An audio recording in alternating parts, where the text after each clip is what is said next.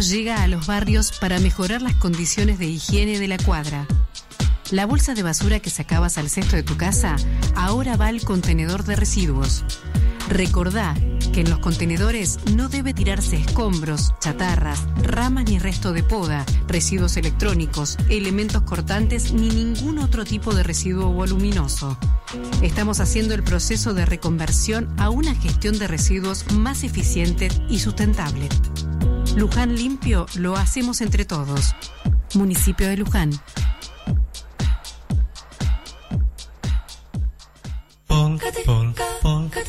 Acompáñanos por los sinuosos caminos borlaminescos. Borlami, único en el multiverso. Martes de 18 a 20 horas por la radio pública.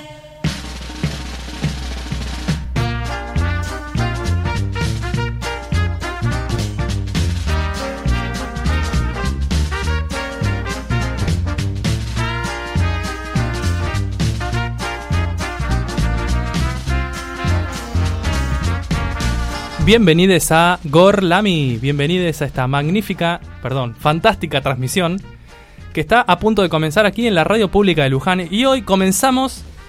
Hay bajas, ¿no? Hay como que cada, cada día que pasa. perdimos a Salem en el camino. Cada vez somos menos. Perdimos hoy a otra integrante que luego develaremos, pero bueno, ya han escuchado dos voces, así que las cuentas ya nos dan. A dos voces. Bueno, ahí estamos a tres voces. A tres voces, sí. Hoy estamos a tres voces como el primer capítulo de la tercera temporada de Gorlami, el 8 de marzo del 2022. Sí, que empezó ahí con un triunvirato. Sí, sí, sí. Bueno, vamos a estar remándola hasta que llegue Lola que lamentablemente o no lamentablemente, no sé qué decir en estos casos, está en el médico esperando una sala de espera. Sí. Seguramente rodeada de personas. depende de lo que le digan, veremos si lamentablemente o afortunadamente. Sí. Bueno, en todos los casos, qué bien que está en el médico, ¿no? Sí, sí, sí, podría estar tirada en una cuneta. Ya que estamos en un medio, podemos decirle a la gente que se chequee cada tanto. ¿Cuándo fue, la, ¿Cuándo fue la última vez que fueron al médico? Eh, ¿Por qué este tipo de conversación? Yo fui hace Porque siento que vamos a tener respuestas muy dispares. respuestas muy dispares. A, un especialista o a un médico general? Y dame las dos, ya que estamos. Este, fui a, hará cosa de mm, dos meses. Ah, bien. Fui al cardiólogo. Ah, bien, bien, bien, bien. A revisar el corazón. El corazón, exactamente. ¿Qué más? Bueno, las válvulas, el cardiólogo también tiene que ver con... Sí, pero le dije, igualmente, mira todo lo que vos quieras, le digo. O sea, vengo por el corazón porque sos cardiólogo, pero... Pero no hablemos del corazón. Pero la palabra válvula y corazón ya, me, me y aorta, tan precario, tan inminente. Sí. tan terrenal. tan terrenal. Así que estuve ahí y, y el, el señor aprovechó y como te, viste que tiene como el, ecógrafo para ver el corazón, me dijo, bueno, de paso te miro un poco el resto de los órganos que, que se pueden ver con un ecógrafo. Y me lo pasó por los riñones. El chabón se lo había comprado hacía tres semanas y lo quería probar con todo. Así que me, lo pasó por, qué sé yo, por, por acá. La gente no está viendo, pero yo me estoy Vamos a hacer por el tórax. El tórax, el abdomen. por el pecho. Eh, y mm, los riñones. Y en los riñones me dice, eh, toma un poco más de agua. Bueno, le digo. Si lo decís vos que sos el cardiólogo, lo hago. Y sí. Pero me dijo nada de 3, 4 litros, ¿eh? Dos. Dos. Nada más que dos. Bien. Eso de los que dicen, ah, mira todo el agua que tomo por día, lo saludable que soy. Mira el pis transparente que hago. Exactamente. Invisible casi. Dos litros. Salvo que haga mucho calor y uno tenga que tomar más. Supuestamente son dos litros, pero que también depende del peso. Del peso de cada persona. Más los momentos que tenés sed, que significa que estuviste como deshidratado. Porque si vos estuviste corriendo y transpiraste, transpiraste mucho, perdiste agua. Exactamente. Lo que no me acuerdo es si me pesó. Creo que no me pesó. Pero me auscultó. ¿Se dice así? Silencio de no entendimiento. auscultar. ¿Y qué te hizo? Es cuando con el estetoscopio ah, sí. te lo ponen los pulmones y vos empezás a hacer... Y, a veces te dicen tosí un poquito. A mí me da un miedo. Dale, más fuerte. Trato de toser como discreto, bien. ¿Y vos, Rita, cuándo fue la última vez que fuiste al médico? En enero. ¿Hace dos meses también? Yo fui eh, mediados de febrero. Ah, bien. Ya casi tres. Debería ir, ¿no es cierto? Sí. No, ¿Qué está me puedo bien. revisar? Yo creo que con ir una vez cada cinco o seis años, hasta los 40 está bien. Sí. ¿Por ahí? Va, no sé. Che, ¿no nos vas a presentar o qué? Orto, ¿Ortopedia? No, eso no Ortodoncia, digo. Ortodoncia no vale como control. Ah, no cuenta. Es estético. Em, no deberías poner nuestras. Ahora que sos el rey indiscutido de este programa, ¿no? Es que quería demostrar que era el rey indiscutido de este programa dejando de lado la, presentación. Bueno, ¿presentamos al equipo presente? No, porque tenía el sueño de que en un momento sí caiga, viste, tipo película. Yo escuchaba pasos recién. claro. sé que va a entrar corriendo, abre una puerta y va a decir, esperen. Yo manejo Yo este me opongo. Paren la transmisión. Detengan la transmisión. Vamos a un corte y empezamos de nuevo. Eh, bueno, tema médicos, también me automediqué. ¿Ah, sí? Sí. ¿Cómo? Ah, porque eh, pero igual en enero tuviste COVID, tuviste la COVID. En enero tuve la COVID, después tuve gripe, tuve muchas cosas. Y en una conseguí una pastilla, porque estaba así como engripado, la, recomiendo. ¿Cuál? Se llama Decidex Grip. Piesidex. Decidex Grip compuesto. Tiene, es como un cóctel de, de cuatro fármacos increíbles. Tomé una. Y ya está. Listo. Ya está. Por las dudas tomé 4 o 5, o sea, durante un par de días para. Pero no es. Eh, no, si te automedicaste, no es un antibiótico, es como. Eh, drogas que combaten los síntomas. Claro, sí, sí. Sí, sí, tiene.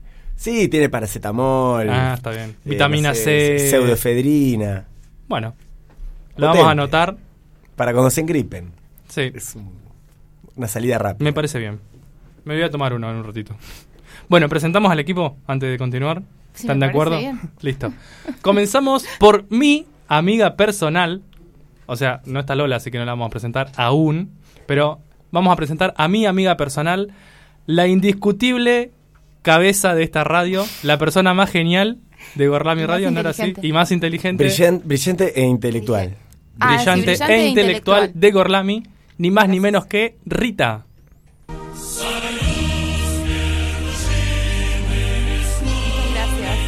No Lola. No Lola. Em, buenas tardes a todos y a todas.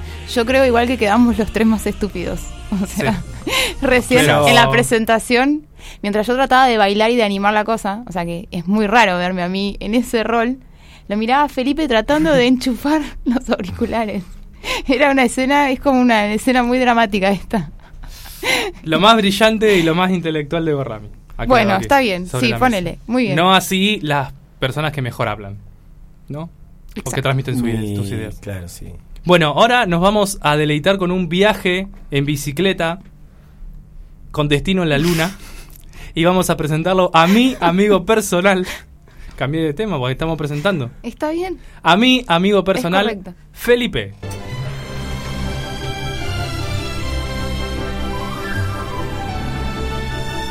Bueno, muy buenas tardes.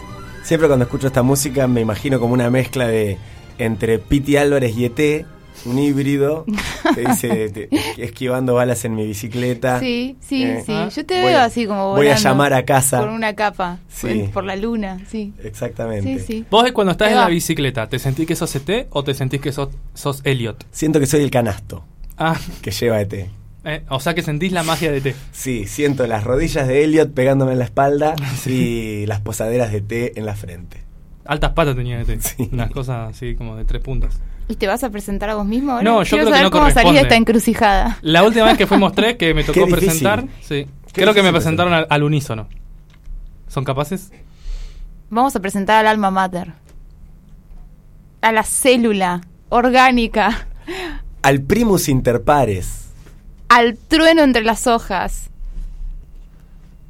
Nacho.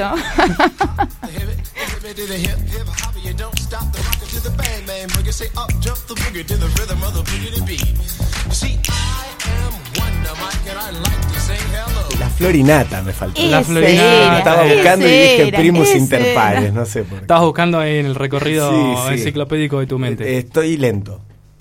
Talento. Más de lo habitual. Puede ser para mí que esa, ese grip, no sé qué cuánto. Puede ser que me haya quemado alguna que otra neurona. Y sí, seguro. ese tipo de drogas no. No es gratis. No. No, es nada gratis. Siempre Perdón, te queman. Te, dejo.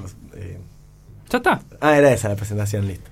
Ya, ah, muy buenas tardes, muy buenas ah, tardes buenas para todos. Tardes, buenas tardes. Ya está. Bueno, perfecto. Listo.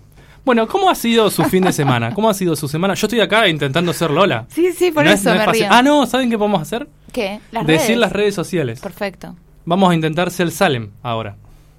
Muy bien. Bueno, si les gusta... Sí, sí, búscalo por ahí. Si les gusta lo que están escuchando, están en la radio y escuchándonos en vivo, pueden buscarnos en Twitter y en Instagram como arroba gorlamiradio buscarnos ahí, encontrar las cosas que ponemos, el tema del día, que hoy el tema del día es súper interesante, vamos a hablar de un país. Empieza con Con, sí, con jejeje. Creo que me las voy a acordar. No, mentira, el número de teléfono me lo voy a acordar. Lo estaba buscando. Sí. Eh, empezaba en 44 y seguía en escalera, ¿o no? Eh, no, no, no, el número de teléfono me lo acuerdo. Bueno, pueden seguirnos por Twitter o Instagram en arroba Radio. Y si nos están escuchando en vivo por primera vez, si quieren escuchar todo el resto de capítulos que tenemos, nos pueden buscar en Spotify como Gorlami Radio. Y ahí están nuestros, creo que hay 78, pero faltan subir unos tantos más. Este que están escuchando ahora en vivo, vos, Rita, vos, Felipe, vos, Marce y todos los oyentes están escuchando el capítulo, el programa número 80 de Gorlami. El octogésimo. El octogésimo programa. Es una locura. ¿O no? Sí, la verdad que sí. Sí, es como un cumpleaños al que no vino nadie. Exactamente. Sí, mal. Es como un cumpleaños de Dillon. Estamos como en, esa, en, ese contexto. Bueno, yo cumplo años en enero y en mi cumpleaños venían 3, 4 personas. ¿Y eso cómo te hace sentir? A mí, yo te digo que más o menos también, ¿eh? También, pero vos, ¿qué año, vos cumplís en marzo. Sí, pero bueno. Bueno, igual yo no invitaba a mucha gente. Yo siempre fui muy... O sea que de la poca gente que invitabas, además, iba poca. No, no, iba a los que invitaba. Ah, en general iba, iba, Cuando era más chiquito, sí, invitaba más gente. Iba un poco más, tipo jardín, primaria, 15. Y después, a medida que pasaban los años, bueno, iba decayendo. Y dije, ya está, ¿para qué invito a todos? Y están de vacaciones. Invita a los que están y listo. Claro, tirás ahí. Ahí está, eso quería escuchar. Corría un enero caluroso de 1998. El pequeño Ignacio estaba sentado, esperando que sus amiguitos y amiguitas lleguen a festejar su tan deseado cumpleaños número 4. Re mentiroso con la edad, pero no importa. bueno, ya está, no importa. Seguimos con las redes sociales. Eh, nos pueden escuchar por la 87.9. Lo dije bien, ¿no? Ah. 87, el verano del 98, muy bien. Me quemó el cerebro que esto, porque dije justo verano del 98. Bueno. Por eso digo, no sé si yo dudaría de que acá hay gente muy brillante.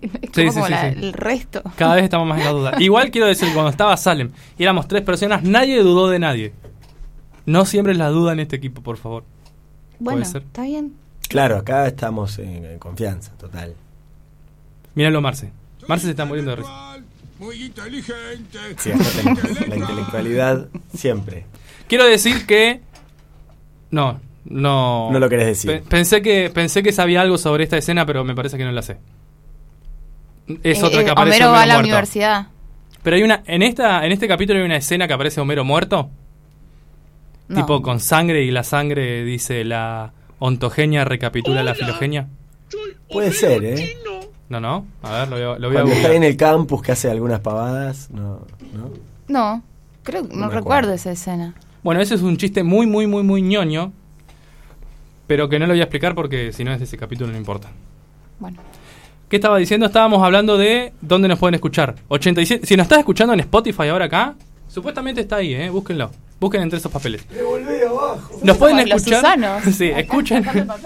si nos están escuchando en Spotify y no saben cómo escucharnos en vivo, búsquennos en la 87.9 si son de la zona de Luján o si no, entren al YouTube, al Google digo, perdón, y busquen radiopublica.luján.gov.ar y ahí nos van a poder escuchar y en si vivo. Nos están escuchando martes, porque de alguna manera es como que una cosa te lleva a la otra. Si nos está escuchando en la 87.9 o en la radio escuchanos en Spotify. Si nos estás escuchando en Spotify en el futuro, al revés, o sea, escuchanos en la FM 87.9 o radiopublica.luján.gov.ar. El martes que viene. El martes que viene. Y nos pueden llamar también. Sí, y nos pueden llamar si quieren decirnos algo, como, che, tardaron un montón en dar las redes o por donde nos pueden escuchar. Llámanos al teléfono 43 44 45 y nos dicen, che. Feliz cumpleaños. ¿Por qué feliz cumpleaños? Feliz cumple capítulo. Ah, claro. Sí, sí, sí. Che, cuando cumple sean cumple pítulo. No suena muy bien. bueno, esperen. Y si no, nos pueden mandar un WhatsApp. Puede ser un audio y o texto al 011 15 6887 6347. Acá estamos entonces desde Gorlami y estas son nuestras redes y por dónde nos pueden escuchar. ¿Quieren empezar a delirar con el tema del día o quieren delirar sobre otra cosa? No, me parece que el tema del día me va a dar como un poquito más de material para delirar. Ah, genial, a mí también. Bueno, vamos con el tema del día. Exacto. Vamos allí. Gorlami.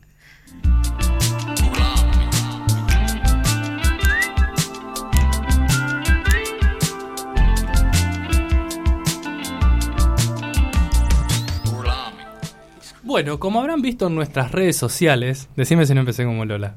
Muy bien. ¿Viste? Como habrán visto en nuestras redes sociales, y si no lo, no lo han visto, se lo decimos ahora. ¿En qué red social pueden ver esto? En Instagram y en Twitter. Bueno, en Twitter no. En Instagram, arroba Gordami Radio.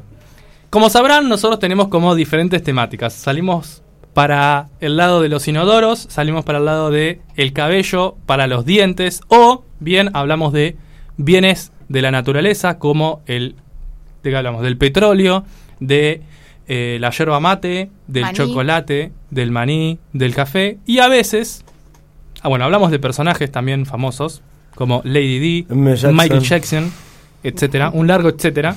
Y también hablamos de países. Hemos hablado de Haití, hemos hablado de Corea, de Sudáfrica, de Canadá. ¿De qué más hablamos? Bueno, entre otros.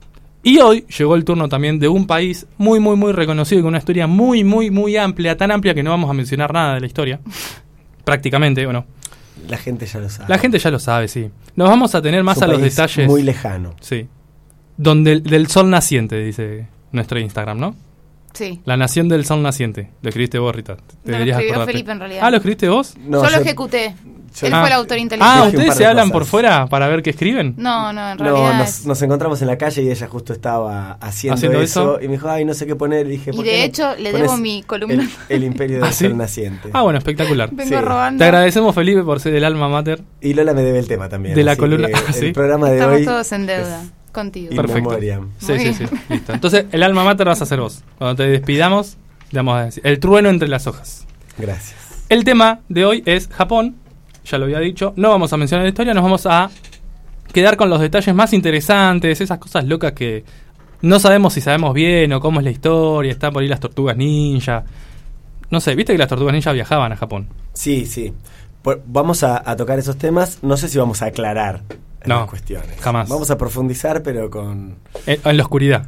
claro, con más coraje que certeza y en ese camino, siempre en esa línea. Perfecto. Bueno, y vos decías que tenías algo más para guitarrear, no vamos a decir chamullar porque no queda muy bien, sobre Japón. Yo tengo algo para decir, del fin de semana, no sé, ¿qué quieres decir? Ah, no, el fin de semana, no, nada que ver con Japón el fin de ah. semana. Pero no, decía que si empezábamos el tema del día ya podíamos empezar a, hablar de Japón. Ah, bueno. Eh, y no, lo que quería decir de Japón, que mucha gente no sabe, es que hacen surf. Y tiene mucha costa Japón. Muy, por todos lados. ¿Y en qué, en qué playas hacen? ¿Las que están del Pacífico, las que están para adentro, tipo continental? La verdad no sé, pero me parece que más al norte, en la parte norte de la isla. Ah. es, algo que no me puedo figurar igual. ¿Un japonés surfeando? me suena tan... Pero hace un par de años, eh, de hecho, el mundial, Caribe que... el mundial de surf se hizo en Japón. Mira.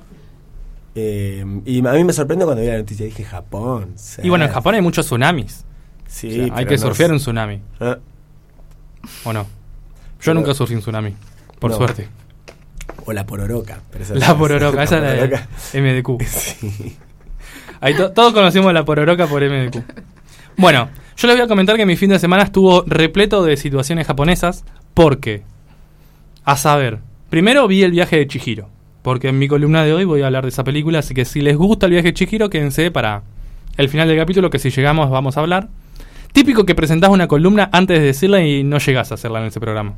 Así que nos pueden escuchar el programa de la semana que viene. Después, el domingo a la noche comí sushi, que en realidad a mí no me gusta el sushi. Ah, así que no comí. El sushi me parece es japonés pero es como muy moderno igual. Es como lo que, lo, que los japoneses inventaron para vender a Occidente y nosotros lo comemos, pero ellos no, no lo comen. No, no, les gusta. Creo que no. Y bueno, a mí yo comí una ensalada de sushi, que en realidad era una mentira, porque era arroz así medio me gusta dulce. lo que más me gusta de la ensalada de sushi. sushi. Pero tenía arroz, queso Finlandia. No, Finlandia o Filadelfia es. Filadelfia. Filadelfia. Filadelfia, em, palta y esta es la mejor parte, salmón rebozado al teriyaki. Ah, Chicken teriyaki, salmón teriyaki. Salmón, bien, bien, buena ensalada. Era una muy buena ensalada, sí. ¿Ustedes cuando le ponen, compran ensalada de sushi, de qué le ponen? ¿Le ponen salmón crudo? Mismo, es salmón crudo. No me gusta. Después hay otras que te, que te, las, te las ponen con, con otras cosas exóticas. Bueno, la ponen con otras cosas exóticas. Como pedacito de, de, wasabi, maracuyá, ah, repollo. Algunas hasta vienen con lechuga. Polémico. Con esta música decir lechuga, no queda Yo dije polémico. Sí, sí, Está bien. Hay de todo en este mundo. Lechuga. Lechuga. Polémico. bueno, ¿Quieren que comience yo a hablar de lo que nos compete? Por favor. Yo en esta ocasión voy a hablar sobre una... Mm, ¿Cómo podemos decirle? Como una expresión artística de los japoneses, del mundo japonés, y es ni más ni menos... Ah, paren, me faltó una de las tres cosas que, hice el fin de ah, semana. cosas japonesas del fin. Sí, perdón, yo me estaba en otra. Chihiro, sushi y... Y fui a una convención otaku. ¿Te consideras un otaku? No, pero fuimos en la ciudad donde vivo, no, en la que está lindera, la que lindera la ciudad, en Morón. Eh, había un festival que se llamaba La Minga. Tocó el que tocaron unas bandas piolas y en una de esas partes había una como un lugar cerrado, una feria de gamer retro, que no había nada de videojuegos, yo quería ir a ver eso. Historietas, como historietistas independientes, y otaku. Y había gente disfrazada, así de, cositas. Haciendo un poco de cosplay. Sí. Estaba Iron Man. En Morón. Sí. Estaba Iron Man y había otras personas que no conozco. Había tres de Spider-Man. Te diría que quizás haya ¿No hicieron esto? Lo del meme de los Spider-Man. Seguramente lo hicieron, sí, seguramente lo hicieron, pero yo no lo vi. Ya que somos tres Spider-Man. Sí, sí, sí, sí. Para mí se pusieron de acuerdo, no más de tres Spider-Man. Claro. Y para hacer ese, ese cosito. Completo el cupo de Spider-Man. Sí, tal cual. Y bueno, estuve ahí, había muchos otakus, muchas remeras así. Me quería comprar una tipo de mi vecino Totoro o algo así, pero no había. Para venir hoy acá. Por eso me puse esta.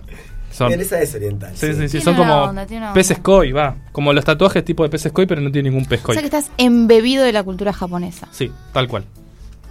Y ahora con esto sí podemos empezar con la expresión artística, que es ni más ni menos que el manga. ¿Leyeron alguna vez manga? Eh, no, nunca leí manga. ¿Vos? Marce, manga, ¿leíste? ¿Qué leíste? Cosas. Cositas. Yo, una vez me compré un manga que era Ranma un medio. ¿Se acuerdan de ese dibujito? Que estaba en la tele. Claro, sí, eh, cortito también. Que creo que me compré tipo el versículo 13. Va, versículo no, el, el capítulo 13, no entendía nada, obviamente. O el 1 y el 13, una cosa así. Me abruma el manga, es, es mucho el manga. Es mucho el manga. muchos, Son muchos libros que hay que leer. Sí, es mucho. Bueno, la palabra manga se utiliza para designar a las historietas en general. O sea, la palabra manga en Japón es historieta.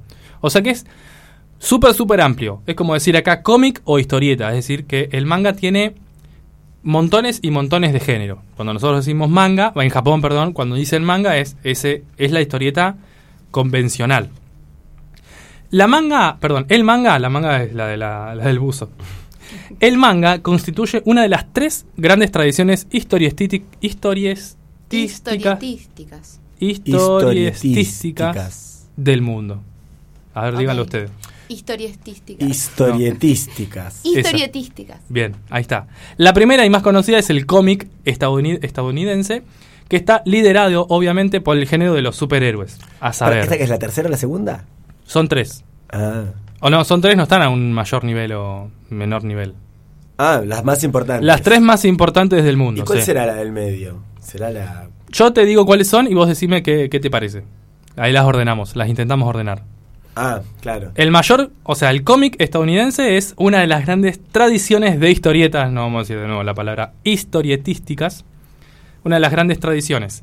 Em, cómic estadounidense, que el mayor género, o desde el sentido común, nosotros pensamos en los superhéroes, pero obviamente también tiene un montón de géneros. Después tenemos eh, la segunda tradición, va, quiero decir segunda porque estoy diciendo segunda, nada más por eso. Eh, que es la Bandes Cines que traducido en francés es tiras dibujadas franco-belgas. Tiras dibujadas, ah, francos-belgas. Que tiene como exponentes más conocidos las aventuras de Tintín, ah, Asterix, Los Pitufos, entre otros. Asterix, sí. Em, y bueno, la tercera obviamente es la que ya mencionamos, que es el manga. ¿Cuál creen que va primero, segundo y tercero? en producción. En producción, manga. Manga primero. Manga, USA y franco-belga. Ah, sí, yo hubiera dicho USA, manga no, y franco-belga. ¿Sí? Sí. Después lo vamos a googlear para ver quién gana. Ganamos nosotros, no lo quieres reconocer. No, no lo quiero reconocer, por eso lo quiero googlear. es que cuando una persona dice lo voy a googlear es para ver si puede... Rebatirlo. Claro, es como el tiempo extra que tenés ahí en el, partido para ver si metes un gol más. Bien, entonces tenemos tres eh, fuentes muy importantes, una en Estados Unidos, otra en Europa y otra en Asia todo obviamente en el hemisferio norte, pero sabemos que hay historietas también en el resto del mundo. Pueden ir a escuchar nuestro capítulo de Gorlami que está en Spotify, que es Historietas Argentinas, que ahí hablamos de El Eternauta, hablamos de Mafalda, no, sí, de Mafalda, y vos hablaste de Inodoro Pereira. Ah, Inodoro Pereira, verdad, ya me había olvidado. Así, así que bueno. que escuchar de nuevo. Sí, vamos a tener que escucharlo de nuevo. Volviendo a Japón, entonces, eh, el manga es una de las partes más importantes del mercado editorial japonés. O sea, dentro de todo lo que se produce editorialmente, el manga es uno de los más grandes, teniendo una gran diversidad de géneros y destinatarios. Hay como géneros para todas las edades y género, vamos a decirle, ponele. Pero no quería decir género de nuevo. Para todas las personas vos tenés un manga. O sea, tenés tres años, tenés un manga. Tenés Dime con quién mangas y te diré quién eres. Tal cual. Y, y te diré qué otaku eres.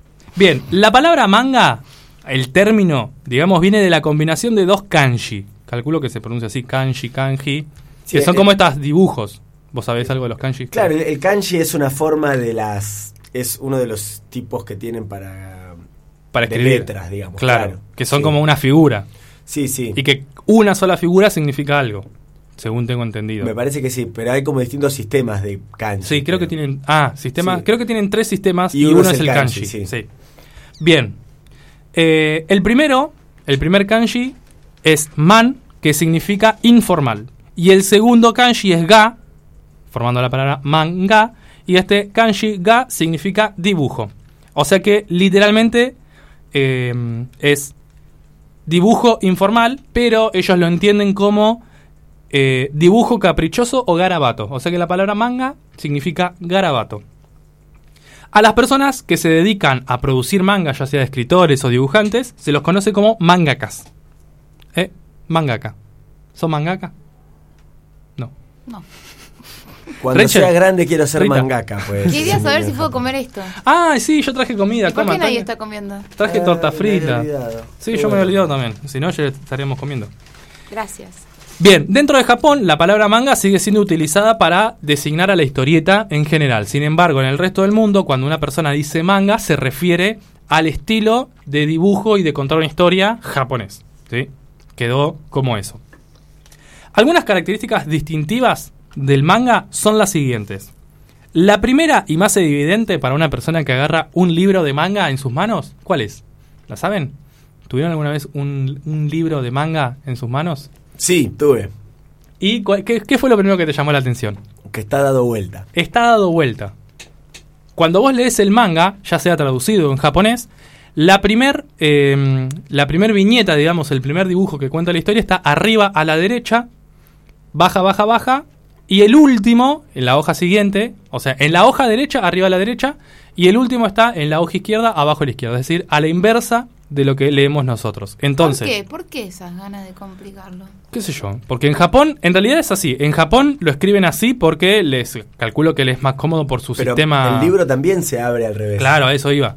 Cuando vos, eh, o sea, en Japón cuando lo escriben, lo escriben así, calculo porque su lectura es más de derecha a izquierda que de izquierda a derecha. Viste que ellos también escriben de arriba para abajo, como que tienen otras dimensiones, manejan otras dimensiones. Entonces, sería un lío para la editorial modificar todo y darlo vuelta y ordenarlo para que te quede derecha e izquierda. Entonces es más cómodo solamente traducirlo. Cuando lo lees de derecha a izquierda, entonces, el libro que vos tenés, la tapa es lo que para nosotros es la contratapa y viceversa. Yo quiero, igual tenemos que aplaudir acá porque acaba de llegar Lola. Estábamos remontando este programa como podíamos, pero era muy difícil. Tuve que empezar a comer. Tengo un hambre, chicos. Bueno, dale, arranca. Buenas tardes a toda la audiencia. Lola, queremos saber a qué, cómo te fue en el médico, porque no sabemos si lamentablemente o afortunadamente. Me fue bien, pero tuve una sorpresa. Chan. te, cobraron mucho. sí, además, pero no, eso no importa. Eh, tengo secuelas del COVID. En el, en el análisis. Me dijo que probablemente por eso esté cansada y dolorida físicamente. Impensado, tuve COVID en enero. Bueno, ya tenías Yo lo daba por descartar, para quejarte. Hay cosas que siguen dando como positivas. Ah, vos también tuviste en enero COVID. Sí. La COVID, como Felipe, ahí mencionamos a Felipe. También deberías hacerte el chequeo. Hoy hablé de mis pestes. Subestimamos un poco a veces y las secuelas parecen ser más largas de lo que uno espera. Así que bueno, nada. Recuperándose. sí, que cuidarme, pero el resto bien. Hay un par de vitaminas, me dieron y bueno, genial. Ahora te vamos a dar más la palabra, pero termina de acomodarte con tranquilidad. Sí, porque no te puedes agitar por la COVID. Estamos hablando de las características distintivas del manga. La primera es que se lee al revés, de derecha a izquierda, y que la contratapa del manga, si vos agarras el libro, es como nuestra tapa. O sea, si pueden agarrar un libro en este momento, pongan la tapa. Bueno, para los japoneses esa es la contratapa. O sea, es al revés. Perdón, ¿qué es este sacrilegio de tortas fritas con azúcar? Es una delicia. Te, te, digo la verdad que no, no el hambre que es impresionante. Pero limpiesela con el polvito, si es. bueno, seguí hablando. Bien, otra de las características eh, particulares es que algunos personajes se combinan, se combinan con. Eh, vos tenés un personaje muy detallado y al lado un personaje muy caricaturesco. Por ahí se acuerdan más en el anime, que voy a hablar más adelante, de haber visto personajes como súper detallado. Tenés a Goku súper musculoso y al lado tenés un pibito así re mal dibujado. es como la importancia del personaje dentro del cuadro. Y cuanto más detalle, obviamente, vos le querés dar, más realista va a ser el personaje dibujado. Este efecto se lo, se lo conoce como efecto máscara. No sé por qué máscara, pero viste que a veces las traducciones japonesas hacen cosas raras. Bien, y la tercera característica, ustedes cuando ven la cara de un dibujo de manga, ¿qué les llama la atención? Nunca vi, creo. Sí, los ojos grandes. Los ojos grandes vieron que es como un sello distintivo del manga. Bueno, esto no es algo propio japonés. De hecho, los primeros dibujos japoneses, eh, digamos, contenían los rasgos japoneses, es decir, los ojos orientales achinados, pero cuando se empezaron a copiar o robar o tomar referencias del mundo de Disney y de la caricatura, la caricatura de Disney, empezaron a agrandarle los ojos. Y en realidad, casi todos los dibujos japoneses tienen los ojos grandes. Tal cual. Como Sailor Moon. Sí, como Sailor Moon, Dragon Ball Z, Pokémon, los más conocidos. pero ¿qué significa esto, no? Una cultura que tiene otros rasgos. Mirá vos el imperialismo. ¿Viste? Lo que es. Igual dicen yo lo leí en un lugar, pero no, no, me, no me sonaba tan convincente. Dicen que cuando ellos dibujan personas con los ojos grandes, en realidad no están dibujando japoneses, están dibujando personas de otras etnias, claro. Pero um, a mí no me sonó muy. Tampoco me cierra del todo. No, a mí por eso no, no lo quería decir, pero bueno, lo terminé diciendo. Porque entonces. Maldito imperialismo. Eh, ¿hay, ¿Hay alguna producción en la que dibujen orientales? Es que hay dibujos, o sea, si vos mirás dentro del manga o del anime, hay personajes que tienen rasgos japoneses. Más, achinados. Claro. Bien, les voy a comentar algunos géneros del manga, rápidamente, así los voy a leer. Para que vayan conociendo y cuando vean algo, ah, eso es un neketsu. Mira, ah, sí. Un neketsu es un tipo de manga en el que abundan las escenas de acción protagonizadas por un personaje exaltado que defiende valores como la amistad y la superación personal. Dragon Ball Z, diría yo. Ponele. Podría ser. Sailor Moon. Sí, los Caballeros del Zodíaco. Lo que es lo, ah, más, lo más conocido. Siguiente género, Espocón. Manga de temática deportiva. El término proviene de contraer... Supercampeones. Supercampeones, Slam Dunk, ese que juegan al básquet. Proviene de contraer la palabra inglesa sport y conjo, que significa valor o coraje. Por eso, Spock, Espocó, Espocón. Espocón. Ahora es la parte que me empiezo a trabar con las palabras japonesas. Hekiga. Manga de temática adulta y dramática. Como un drama japonés, vamos a decirle. Mao Shojo.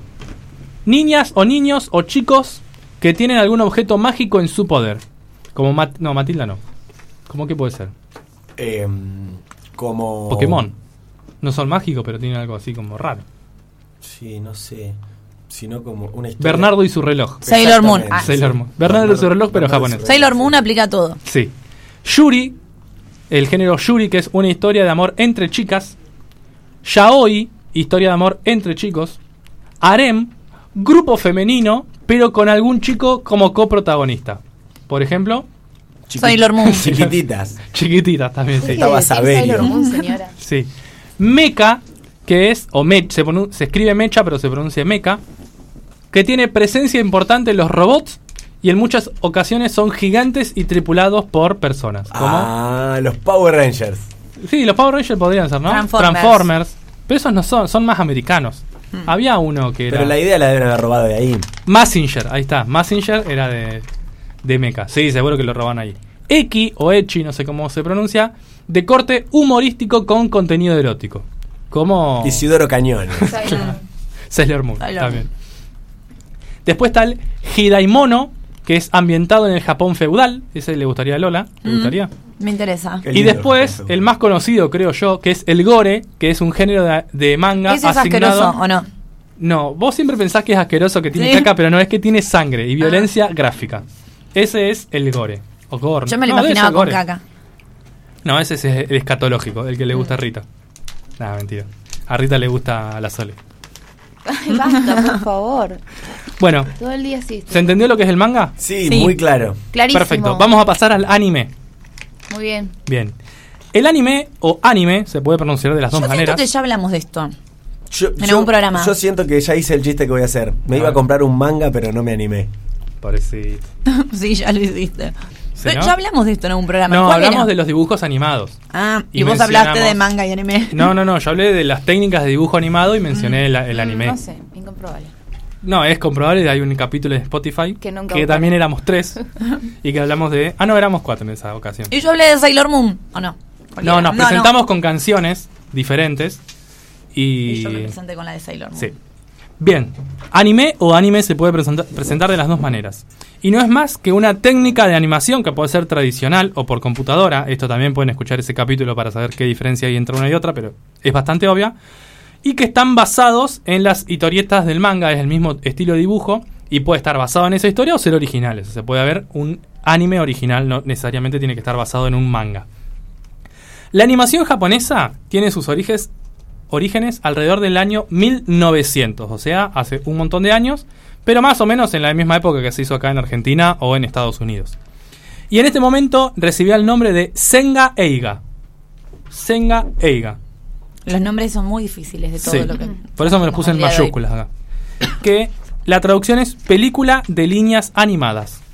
Más adelante, unos años más adelante, se llamó Doga, que significa imágenes en movimiento, y recién en la década del 60 se comenzó a llamar anime, que en realidad viene de un término que deriva de la palabra animation, que es como los japoneses escribían la palabra inglesa animation. O sea, de ahí viene anime. Ah, como le robaron los, los ojos grandes a los, a los pescaditos esto.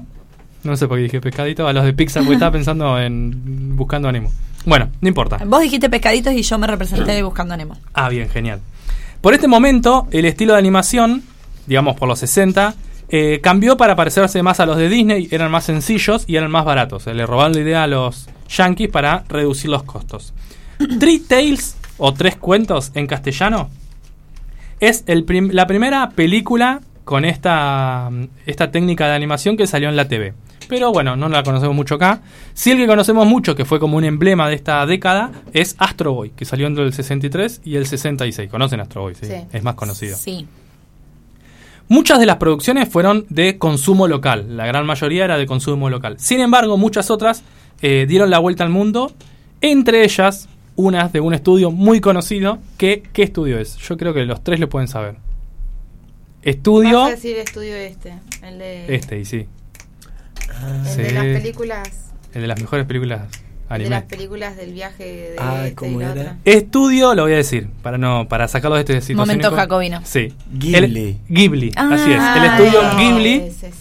Que para mí, según mi criterio, son de las mejores es una maravilla. películas. Para mí el estudio Ghibli es el Pixar de Japón. De la que me hiciste ver. No, no, es superior, es superior. O es superior, ¿eh? Sí, sí, sí, sí, Estéticamente, eh, en la trama, en, historia, en el en la historia, en todo. Es, una maravilla. Bueno, de hecho es anterior. Yo creo que Pixar debe haber tomado, referencias de ahí. Bien. El estudio Ghibli hace películas muy, muy, muy lindas y en general tiene tres temáticas muy fuertes que en mayor o menor medida eh, trabaja en sus películas. La primera, y que aparece de forma muy recurrente, recurrente perdón, es el tema de crecer y madurar, ya que muchos de sus protagonistas se ven obligados a reflexionar o lidiar con una obligación muy fuerte y de gran peso que eso los lleva a dar un paso eh, como en el crecimiento. Si vieron alguna, ya se estarán imaginando, Lola, que viste el viaje de Chihiro, te lo puedes estar imaginando. Me encantó. Otro tema muy falta desarrollado. el desafío de ver otra. Me tenés que recomendar con cuál seguir. Dale. Ahí tengo para recomendar un montón. Em, otra temática es em, el feminismo. No el feminismo en sí, como profundización teórica del feminismo, pero sí que habla mucho de la independencia de la mujer y la mayoría de sus personajes, por no decir todos. Sus personajes feminismos, femeninos siempre se destacan por su valentía y por su heroicidad. Siempre hay como una situación de bullying, ¿viste? Como que hay como situaciones de como de soledad o, de, o de agresión o de no encajar. Tal cual.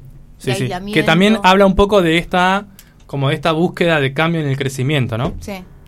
Y el tercero, que em, también suele estar mucho, es el buen trato a la naturaleza y a la ecología, ya que el fundador siempre quiso transmitir con sus películas Em, el humanismo, digamos, como esta relación empática con la naturaleza, y también la violencia que existe entre el mundo natural y el civilizado, no entre comillas. Estas son como las grandes temáticas, así que si te gustan alguna de estas tres o las tres, puedes empezar a mirar. Y si no te gustan también, porque, o sea, fotográficamente...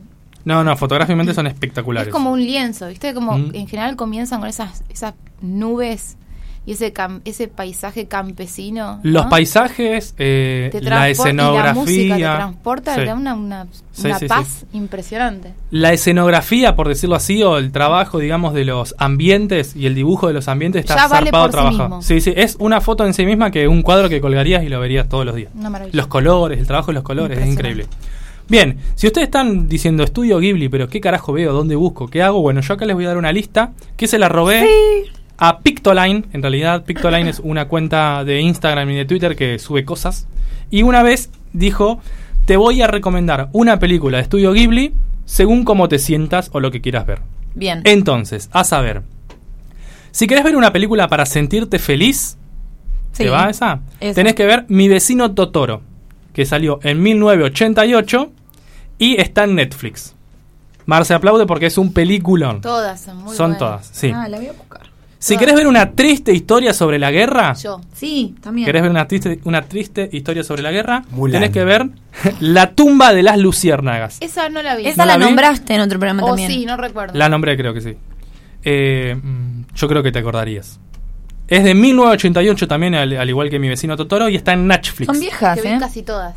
Ah, viste casi todas. recuerdo la trama. Esta no está en Netflix, está en ah, Netflix. ¿Cuál es, Netflix?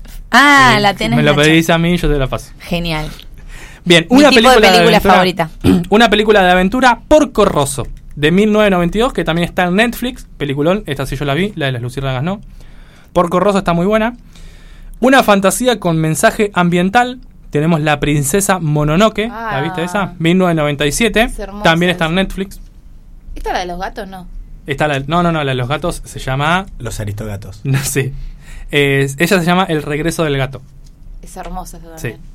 Bien, un emocionante cuento de hadas. Pueden ver El increíble castillo vagabundo del 2004 y está en Netflix. Sí, eso está espectacular. Después, una con mucho Girl Power. Pueden ver, si quieren ver eso. Kiki, entregas a domicilio de 1989 de Netflix. La niña que va volando en, la escoba. Sí, está buenísimo. Que es bruja. ¿Qué otaku resultaste ser? Ah. No, no, pero. Estudio Ghibli es, es superior. Una con muchos gatitos, si te gustan los gatos, puedes ver El regreso del gato, que salió en el 2002. También está en Netflix. Un palacio, un mundo eh, de gatos es impresionante. Una niña mm. que va cruzando por una escalera en el cielo imaginaria y llega al mundo de los gatos. No, es que, es, que fotográficamente. Sí, las ideas, las ideas. Porque en, en general no cuenta idea.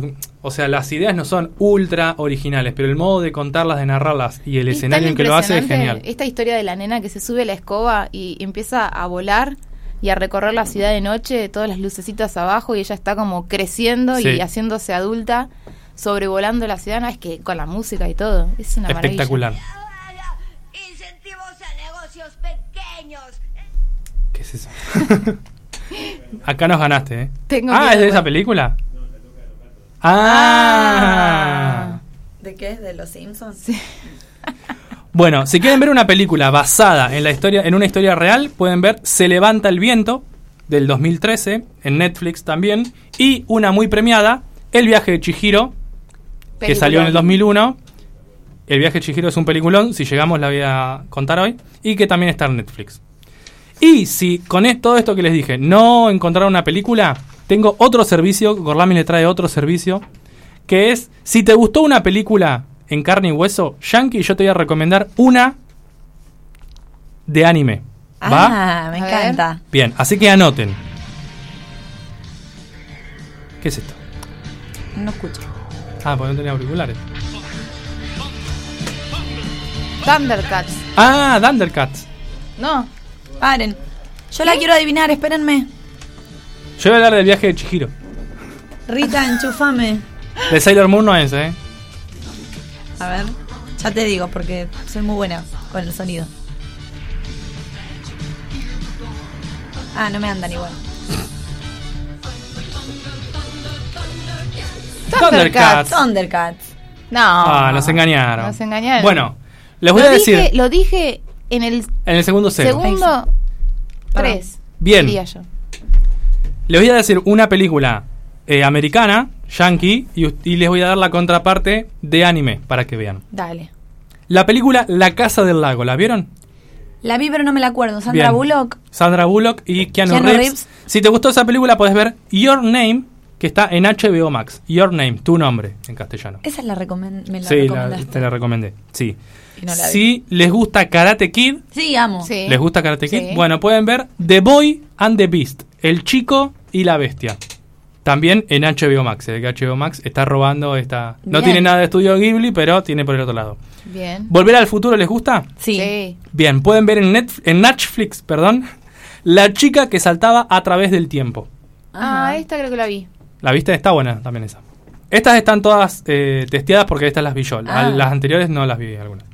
El cisne negro, ¿les gusta? Aronofsky. Sí. Bueno, vean Perfect Blue. También en Netflix. Perfect Blue. Esa es un poquito más dura, ¿eh? Tengo que anotar todas sí. cosas. Ahora se las paso, tendremos acá. Blade Runner, ¿la vieron? Sí. No. Blade Runner de Denis Villanueve. No, esa es la nueva. Yo la vieja. ¿De qué director? Sí, sí, la vieja. Bien. ¿Si viste esa? Ridley Scott. Ridley. Creo que sí, Ridley Scott. ¿Cómo se dice? Sí, sí. No, Ridley. Ridley, Scott. Bueno, si vieron Blade Runner, vean Akira en Netflix. ¿La viste Akira? No. Peliculón también. ¿La Sirenita les gusta?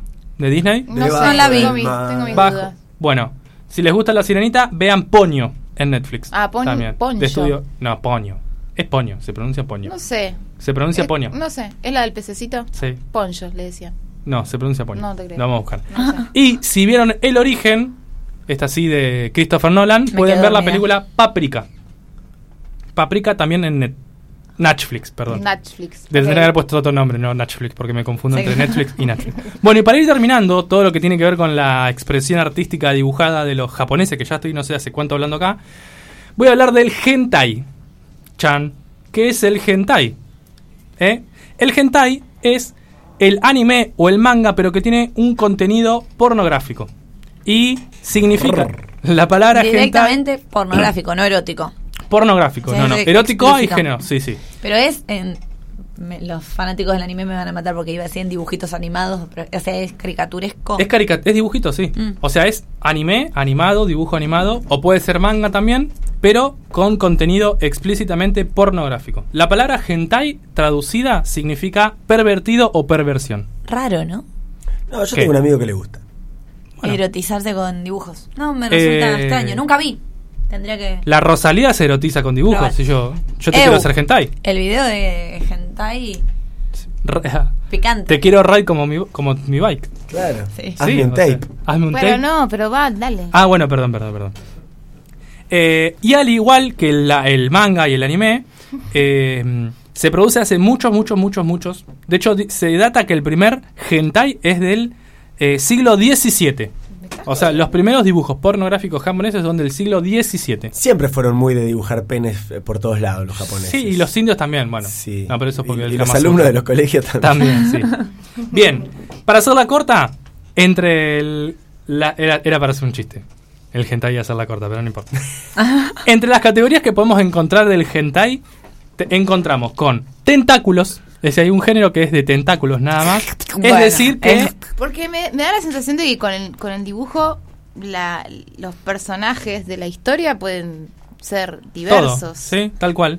O sea, ahí hay Más diversos que en el mundo real. Sí, que es básicamente... Perdón, esto quizás ya lo dijiste porque yo llegué tarde, pero en el anime las figuras femeninas están bastante sexualizadas, aunque sean para niños. Sí, sí, sí. Por ejemplo...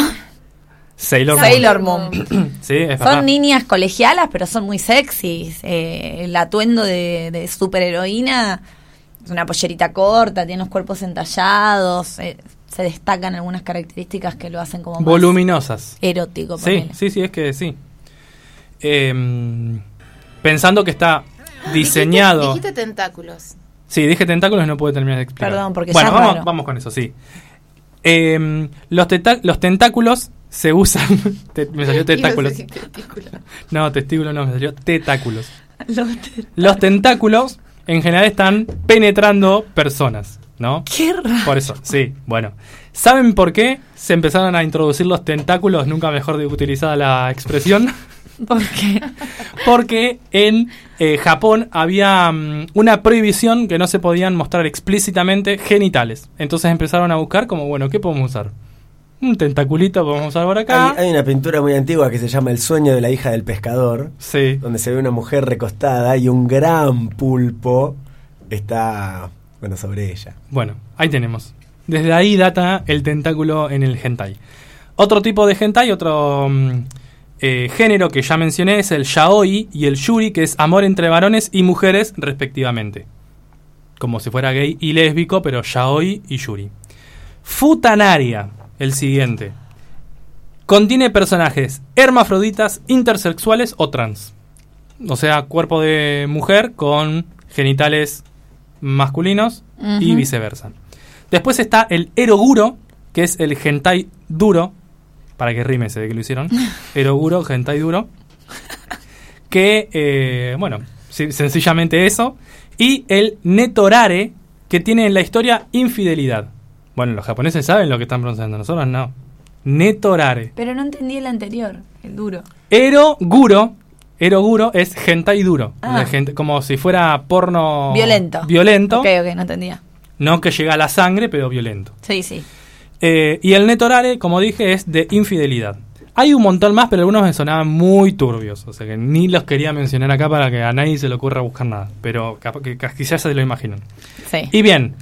Ilegales, seguramente. Hoy hablamos de Japón y hablamos del hentai solamente para escuchar la, la canción que vamos a escuchar a continuación. ¿O no? Que hace una hora que estamos hablando acá y no pasamos ninguna canción. Vamos a escuchar la canción Hentai de Rosalía.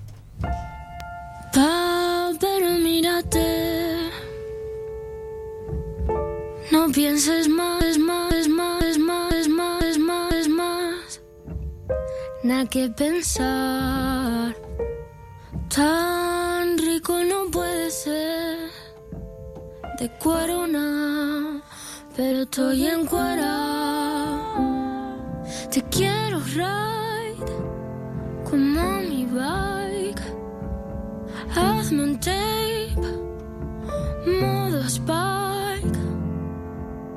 Yo la batí hasta que se montó.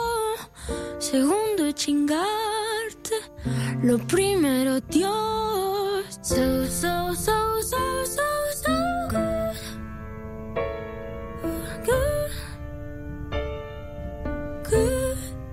So, so, so good. So, so, so good. So, so, so good. So good. Mm, so good. Enamorada de tu pistola, roja bola, crash esa ola, casi me controla. Enamorada de tu pistola, roja bola, crash esa ola, casi me controla. Te quiero ride como mi bar. Hazme un tape. Modo spike. Caro como que tiene un diamante en la punta siempre me pone por delante de esa puta. So, so, so, so, so,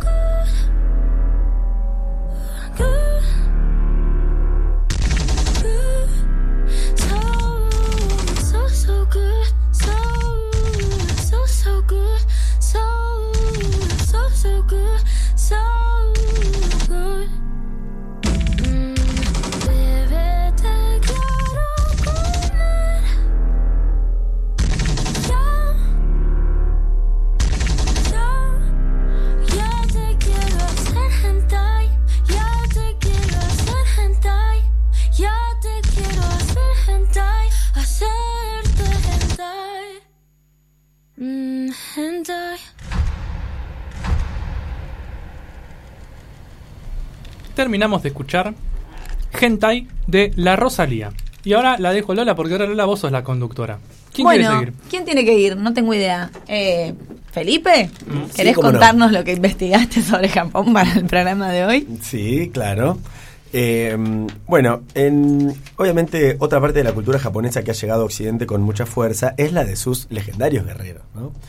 Y vamos a tener, por un lado, dos. Me parece que hay muchos tipos de guerreros, pero por lo menos los más famosos, los más importantes son dos tipos de guerreros y están relacionados. Casi diríamos que en un momento de la historia de Japón, unos eran tan importantes como otros para que las guerras existan. Por ahí no está bueno que las guerras existan, pero en Japón medieval, ¿qué va a hacer uno sino comer arroz y cultivar la tierra? Ir a la guerra. Tal cual. Muy bien.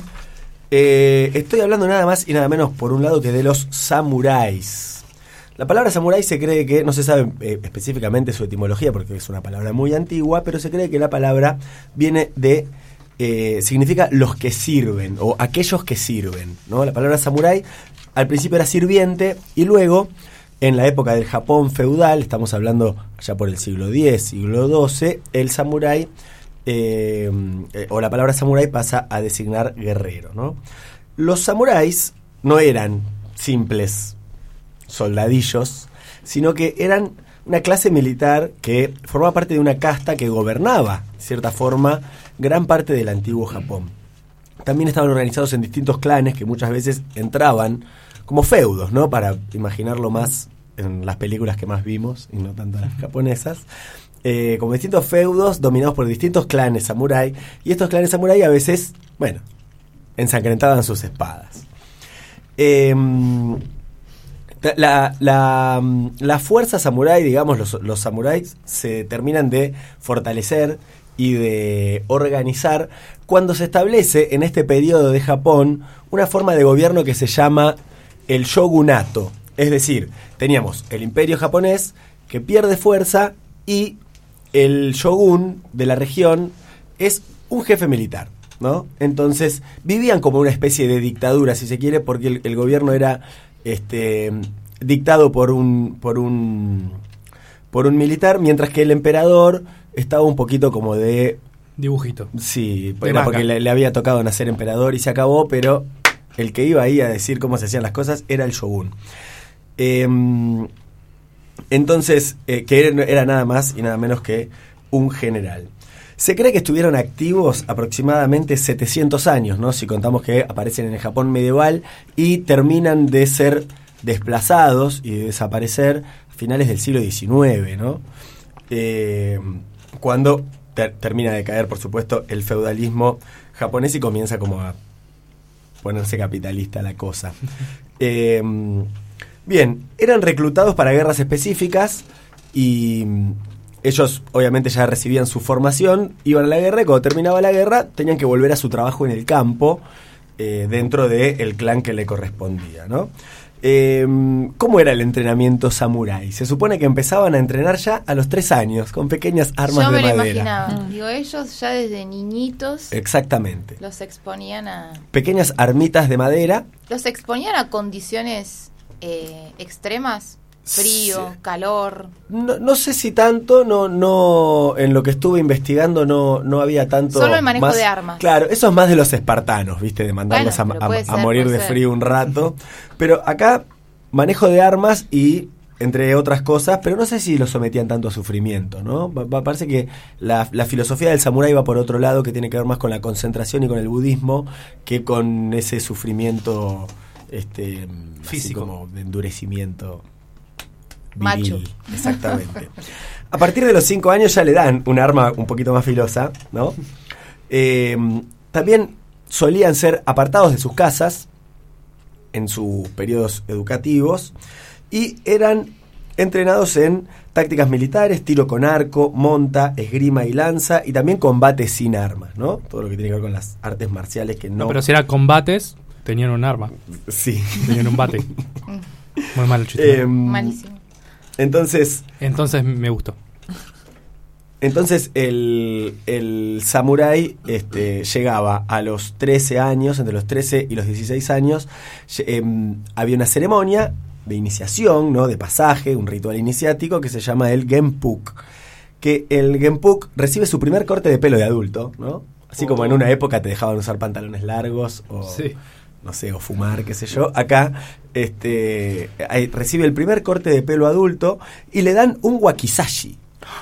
Tremendo el Me wakizashi. suena a walkie-talkie, pero. Eh, No no, debe Sí, era una herramienta para hablar de el, el wakizashi este, mm, es, una, es una pequeña espada, como una especie de daga.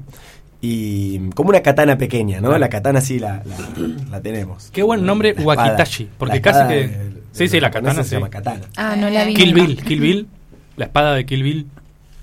Bueno, muy filosa la Sí. katana. Mortal Kombat. Eh, entonces, también se le permitía ya a esta edad comenzar a usar la katana que antes no la tenía permitida. Eh, la escuela samurái combinaba entonces el entrenamiento físico con el entrenamiento espiritual, ¿sí? O sea, el- y en el código del samurái dice que se tenían que levantar más o menos a las 4 de la mañana, eh, m- meditar, trabajar la concentración, entrenar, almorzar cuando salía el sol. Bueno, había un montón de cosas que, que tenían que hacer para vivir de acuerdo al bullido, ¿no? que es esta especie de, de, de catálogo de las acciones que tiene que cumplir un samurái. ¿no? Entre las cosas más importantes que tienen que tener en cuenta es la lealtad hacia el maestro, el comportamiento ético superior y una autodisciplina completa. Eh, y la lealtad hacia el maestro es muy importante al punto tal de, eh, en algunos casos, que ahora vamos a hablar un poco del, del zapuku, del zapuku o, o del arakiri. eh, El es- Zapukai, no. no, el se llama sa- sa- sí, s- no, seppuku, perdón, que es este suicidio eh, relacionado al, al combate, pero que en algunos casos, si el maestro moría o si el maestro lo ordenaba, los discípulos también lo hacían, sin chistar. Nada de, no, yo hoy no quiero clavarme la espada. Taca. Bien. Em, Vos te clavás la espada, decía el en, jefe. en su código de honor muy estricto, tenían, tenían que cumplir con esto. Si eran capturados en batalla, eh, antes de que el enemigo los mate, ellos debían quitarse la vida cortándose el vientre en lo que se denomina arakiri eh, o seppuku, ¿no? que es este, este suicidio de los militares. Fuera del campo de batalla, si había alguna cuestión relacionada con el honor y el samurái decidía quitarse la vida, podía organizar una ceremonia a la cual también asistía el clan y él se suicidaba delante de ellos. Ah, bien. Supongo que después comerían todos juntos. Muerte digna. Claro. Bueno, ¿cómo es el, el look de los samuráis? ¿no? Ustedes bien tienen la armadura ahí en Yo lo tengo, eh, te juro, mirá vos lo que es la occidentalización. Vos me decís un samurái y yo pienso en Tom Cruise. Ah, buena película.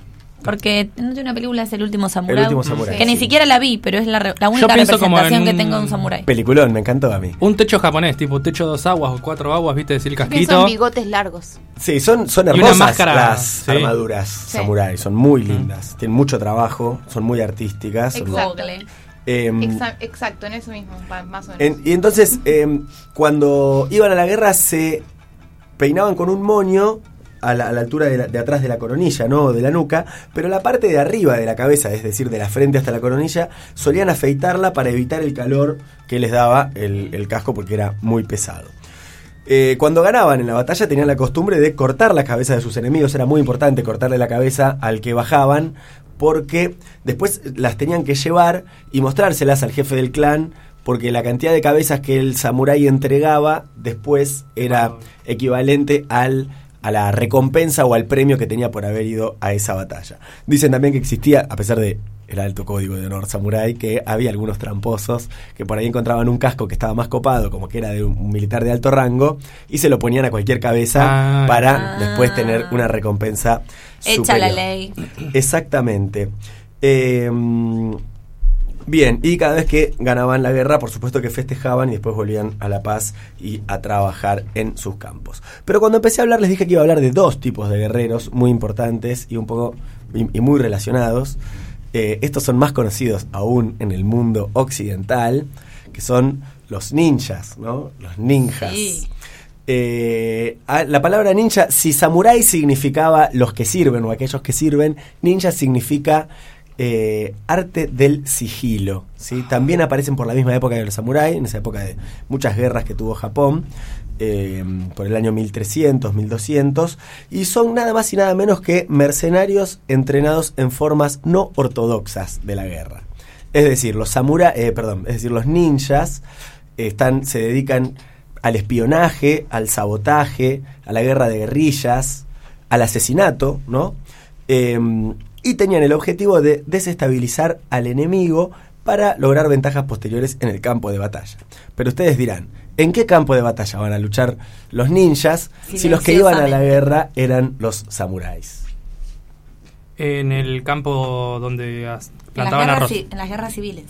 Todas estas guerras en Japón eran civiles. Ah, el tema era que los ninjas no tenían el código de honor de los samuráis y hacían todas estas actividades ah, en la sombra. contratados por el shogun para no ensuciar las manos de sus samuráis que debían hacer las cosas por derecha. Entonces formaban parte quizás del mismo ejército pero eran dos guerreros completamente separados y obviamente secretos no eh, los ninjas bueno quedaron obviamente inmortalizados con su traje negro y siempre colgados de los techos y, siendo muy, muy silenciosos y esas cosas. Em, y lo que es real es que utilizaban una amplia gama de armas y artefactos que no son las espadas de... Si bien tenían su, su, espada corta y algunas armas más clásicas, eh, eran expertos en preparar venenos, pócimas y también explosivos. Eh, claro, ah, no, era China lo, la pólvora, pero de haber llegado rápido. Sí, eran de envenenar y hacer esas cosas. Yo se metía a la noche y decían, che, aquel hay que. una, gota de veneno en la oreja y se acabó. Eh, eran expertos en el arte del disfraz, es decir, muchas veces si había alguna situación en la que tenían que introducirse, podían disfrazarse para hacerse pasar por ciudadanos comunes y de pronto, sácate. Se, se ponían atrás de, de alguien y un espadazo.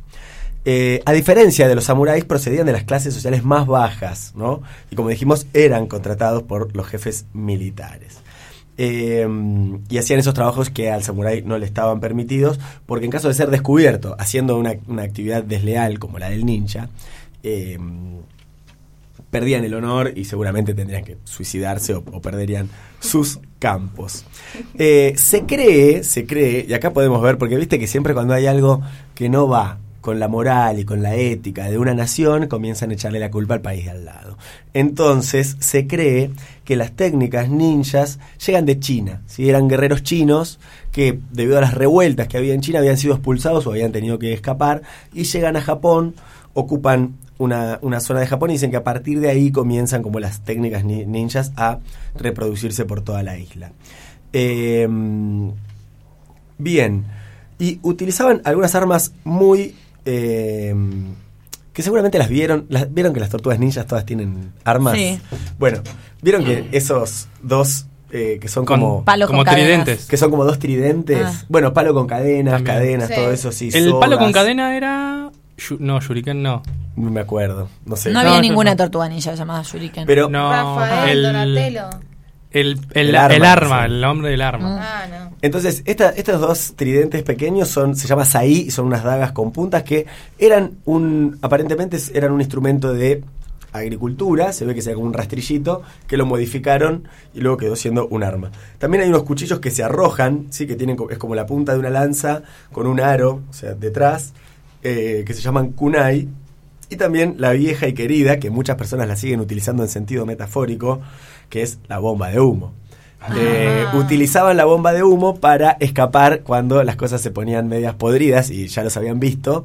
Tiraban algo que explotaba, hacía una gran nube de humo y salían corriendo. Esperemos que para el lado indicado y no se choquen con la persona que se querían estar escapando. Y después está la eh, Ira Suriken, que es nada más y nada menos que la estrellita. Ah, no es Shuriken, claro. Ah, bueno, no, no, no, yo pensé que se llamaba así, capaz que no. Sí, puede ser. Em, bien, entonces estas eran las, las, armas utilizadas por los ninjas y eran muy importantes eh, a la hora de hacer sus trabajos. Eh, los ninjas también comenzaban a entrenar desde muy jóvenes y eran apartados durante su entrenamiento, pero por una razón distinta, no ya para la concentración y la consagración al código samurái, sino para que eh, no tuvieran contacto con ningún tipo de vida ética o moral y no ah. tuvieran escrúpulos a la hora que de tener que hacer los trabajos sucios que les eran encomendados. Y para cerrar una firma de un dibujito de un samurái en tu cuadernito. Sí, exactamente. Tengo un samurái dibujado con una gran katana. Lo único que quiero decir es que el palo, los palos unidos por una cadena que se usan para hacer, se llaman nunchakus. Lo busqué. Nunchaku. Nunchaku. Bueno, escuchamos otra cancioncita. Dale. Vamos a escuchar la canción Japón de Calle 13.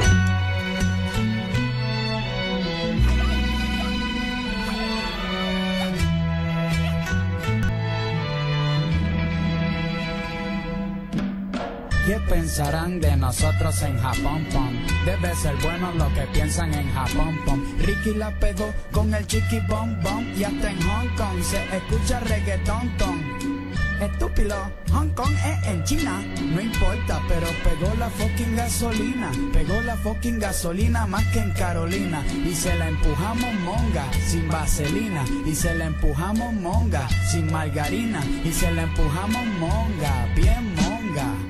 Yo me llevo a la chinita con toy sombrilla, la monto en la carretilla y la llevo a pasear por encima de los bonseados y después paramos en Shanghai a comer chicken patay. Estúpido, eso es tailandés. No importa si es tailandés, chino o japonés, todos son iguales. Todos hablan al revés, todos son iguales. Todos hablan enredados con los ojos achinados y comen sentados sin zapatos. Se sientan a comer asopao de gato. Y si no hay gato en el plato, pues comen pincho de perro. La carne de perro tiene mucho, mucho hielo. Mucho hierro, mucho hielo. Hierro, hielo, hierro, hielo. ¿Qué pensarán de nosotros en Japón, pom? Debe ser bueno lo que piensan en Japón, pom. Ricky la pegó con el chiqui bom bom y hasta en Hong Kong se escucha reggaetón ton. Estúpido, Hong Kong es en China, no importa, pero pegó la fucking gasolina, pegó la fucking gasolina más que en Carolina. Y se la empujamos monga sin vaselina. Y se la empujamos monga sin margarina. Y se la empujamos monga bien monga. Yo lo que sé es que tan duro en la acrobacia, en el ping-pong y en la gimnasia. También sé que se han inventado todo lo que te venden en una farmacia y que cuando le haces un favor bajan la cabeza sin decir gracias. Eso es parte de nuestra cultura. La cultura, la cultura, la cultura. Estúpido, ¿cuál es tu estupidez? Allá en Puerto Rico hablan mal también. Además, allá en Puerto Rico son todos unos brutos, no son astutos. Nosotros en Japón somos matemáticos, algebraico, cálculo, precálculo, supercálculo. Bueno, eso es lo que yo calculo. Está bien, pero en Puerto Rico hay más nalga y hay más culo, más muslo, más cadera. Allá en Japón lo que hay es una fucking chumbera. Ustedes, los japoneses, son como el pollo picu, amarillento y pelleú. Papi, te quedaste en cero, capicú. ¿Dónde está el cálculo ahora? Está bien, pero en Japón nosotros sabemos calate. Aquí en Puerto Rico no importa, te metemos con un bate.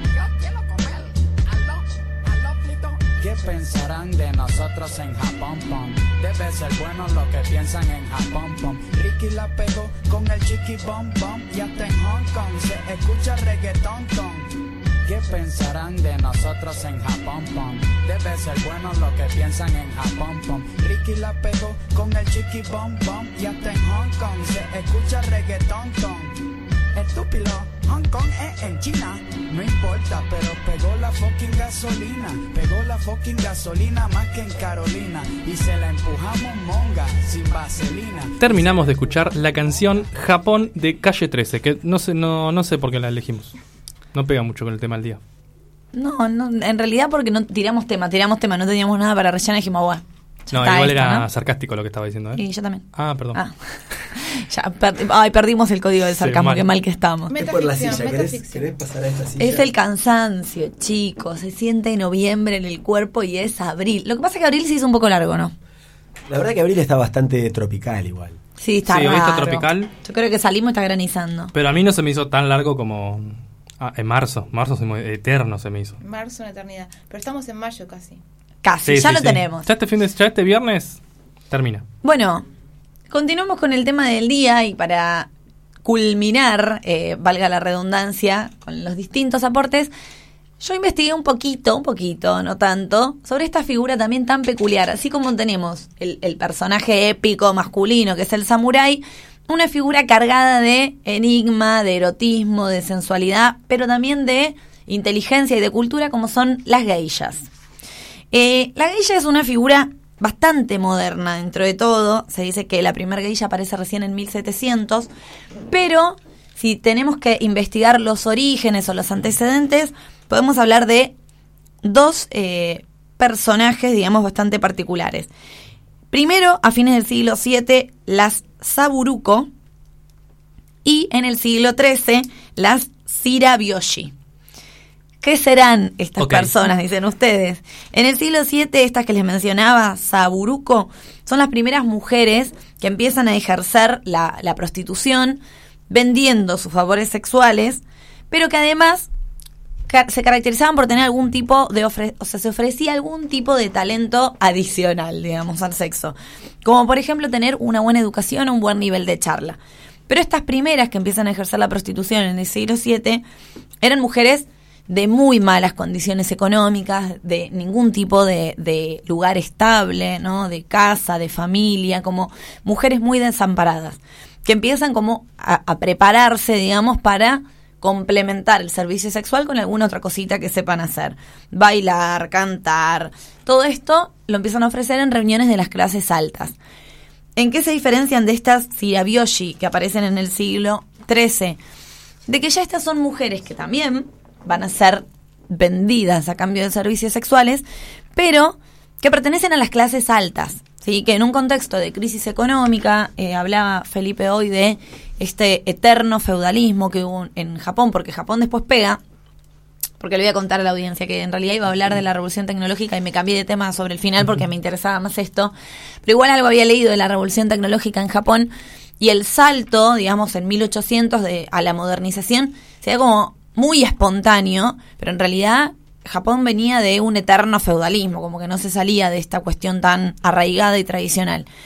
Bien, frente a esta crisis económica que se da para las clases altas, las clases nobles, los patriarcas de cada familia deciden vender, básicamente, intercambiar a sus hijas para tener, eh, obtener una buena dote, les ofrecen una gran educación, las venden, digamos, las entregan por altas sumas de dinero, pero empieza a ejercerse casi como un tipo de, prostitución encubierta, ¿no es cierto? O sea, a cambio de la virginidad de sus hijas, una gran monta de dinero.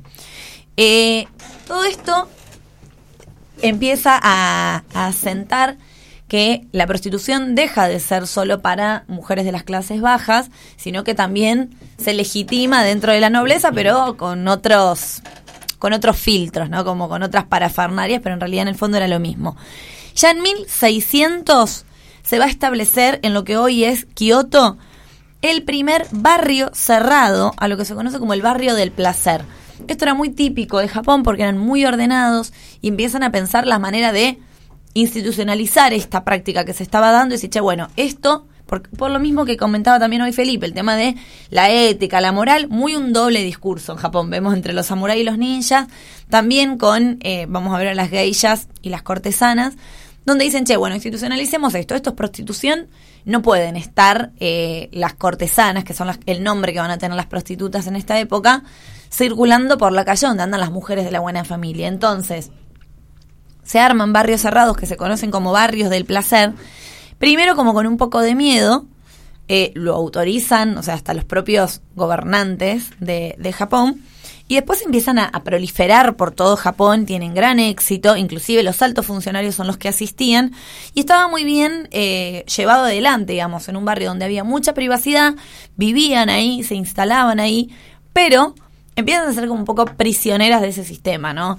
Tienen que cumplir con un montón de actividades, tienen que tener un montón de capacidades, o sea, nada de solamente el acto sexual, un montón de preámbulo y no podían salir de ese espacio en el que trabajaban. Para, con preámbulo decimos, ¿no desarrollaban alguna actividad artística? Claro, sí, con preámbulo digo danza, canto, acrobacia. Y eh, sobre todo se educaba mucho, y todavía no estamos hablando de las geishas, ¿eh? de las cortesanas, el talento de la charla. Vos tenías que tener la capacidad de entretener al cliente y en algunos casos dicen que ni siquiera se efectuaba el acto sexual en un primer encuentro. La idea era que el cliente invierta en esa cortesana con la que quería estar. Eh, se empieza a generar, bueno, se da en Kioto y después se empieza a proliferar en distintos lugares. En 1617 se va a crear un barrio equivalente al de Kioto en Tokio. Pero fíjense, el, el barrio cerrado, el barrio del placer de Tokio, tenía una distribución de espacio equivalente a 11 estadios de fútbol. O sea, imagínense. Enorme. Era una mini ciudad dentro de Tokio donde vivían familias, personas y demás, pero todas referentes al negocio de las cortesanas. Eh, tanto va a, tanto éxito va a tener que dentro de las cortesanas empiezan a establecer también jerarquías, ¿no? O sea, había algunas que eran como las más buscadas, otras que eran como las más populares, que apuntaban a otro rango, pero pese a que se sostenía este sistema feudal tan institucionalizado dentro de las clases sociales, digamos, estos estamentos, en el barrio del placer todos eran iguales todos tenían las mismas posibilidades de acceder, no a la misma cortesana, porque ahí ya había jerarquías o diferencias de dinero, de precio, pero todos podían comprar este servicio. Eso me pareció algo también eh, curioso. Bueno, ya les dije lo de las capacidades artísticas, que va a empezar.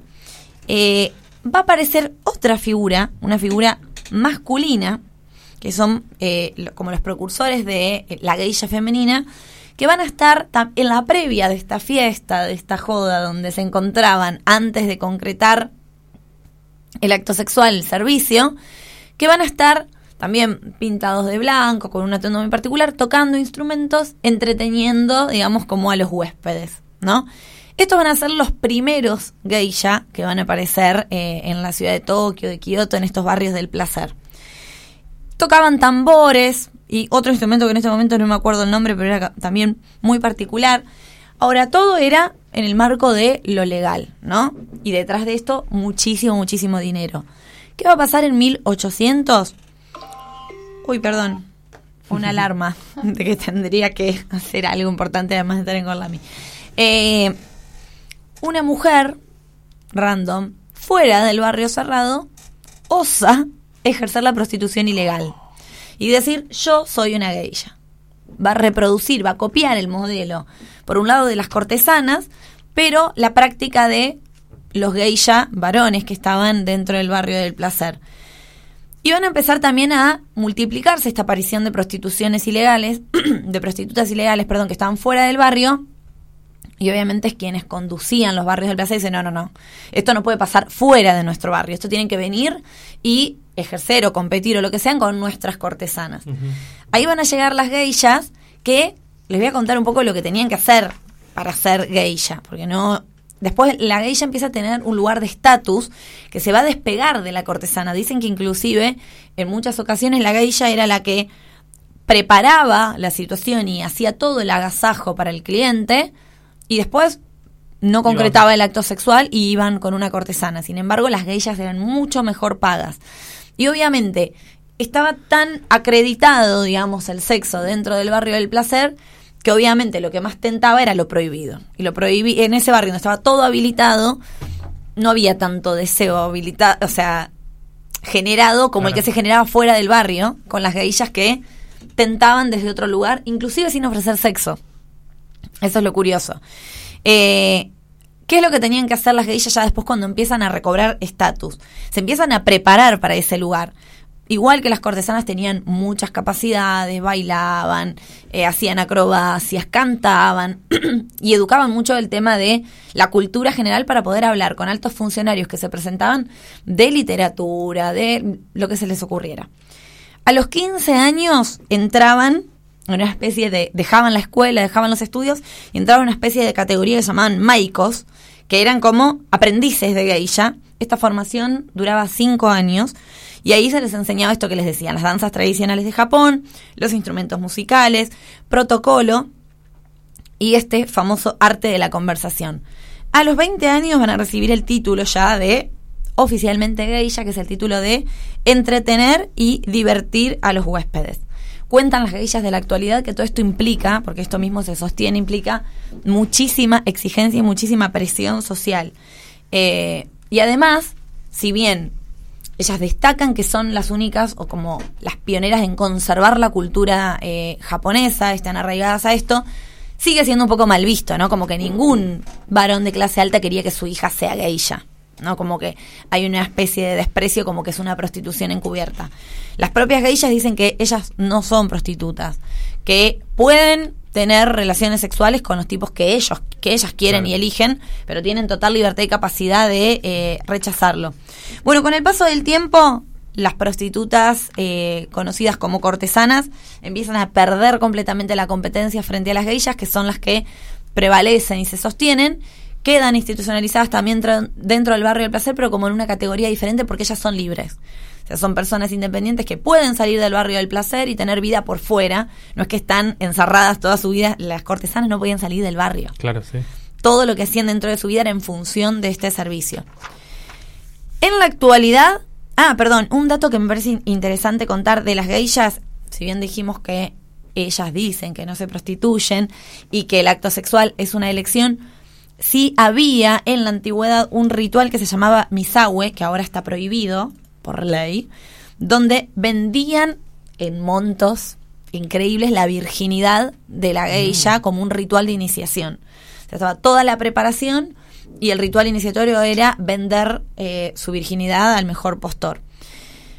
En la actualidad, dice que quedan algo de mil geishas eh, que tienen toda una educación de, primero, todo el peso de que sostienen la cultura japonesa y dentro de ese peso está que no pueden quejarse, que no pueden decir nada malo sobre su oficio, que no pueden sentirse cansadas, que siempre tienen que estar sonrientes, pero hoy es más que nada como un atractivo turístico, como que ya no ejercen el mismo rol, no tienen el mismo estatus social. Eh, trabajan en los clubes, tener un contacto con alguna de las geishas para tomarse una copa o compartir con ellas un momento cuesta algo de 200 euros. Y eh, bueno, nada, es, siguen siendo muy controversiales en la actualidad porque hay una discusión feminista al respecto de la libertad de estas mujeres y cuántas ganas tienen de estar conservando la tradición japonesa siendo como un objeto, pero fíjense lo loco es que son un objeto sexual sin serlo. Es decir, si ustedes miran la figura de una geisha, no están hipersexualizadas en lo que es lo físico. Y lo loco es que el atractivo, o sea, el que generaron frente a las cortesanas que ofrecían todo, era el del enigma, el del misterio. Inclusive muchas veces no se podía acceder al sexo con ellas. Así que bueno, nada, un personaje curioso de la cultura japonesa que todavía sigue vigente y que bueno, sigue prestando ahí su controversia con respecto a la prostitución. Espectacular, ¿o no? O no, no sabemos. Eh, igual compleja la investigación sobre las geishas porque hay muchas versiones y leí algunos testimonios de ellas donde defienden su trabajo, ¿no? Pero eso te iba a decir. O sea, me da la sensación de que hay algunas geishas que, que ven esto como, o sea, no sé si tanto desde el lado de la cosificación, sino como de elevar este, la categoría de humano a la obra de arte, ¿no? Sí, exacto. Hay una cuestión ahí de sublimación del espíritu.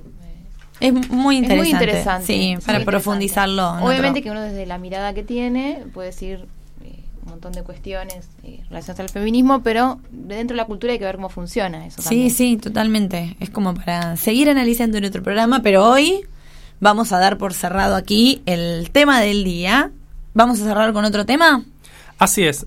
Para cerrar este tema de Japón, que hablamos en Gorlami desde la radio pública de Luján, vamos a escuchar la canción Llama Llama de Yamazuki Singers.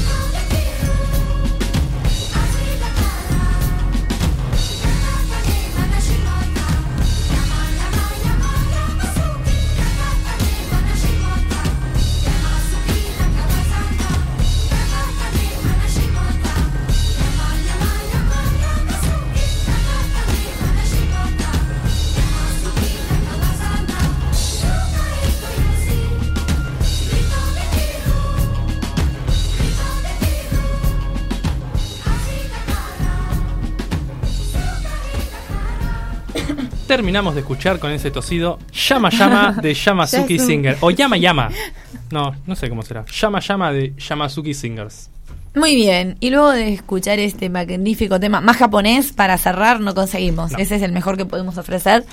Vamos a dar paso a ella a ver qué nos ha preparado para esta columna del día de hoy. Mi amiga personal, que hoy no la pude presentar con mi... Yo también dije Con mi spot, eh, mi amiga personal, con su columna Sonidos Desclasificados.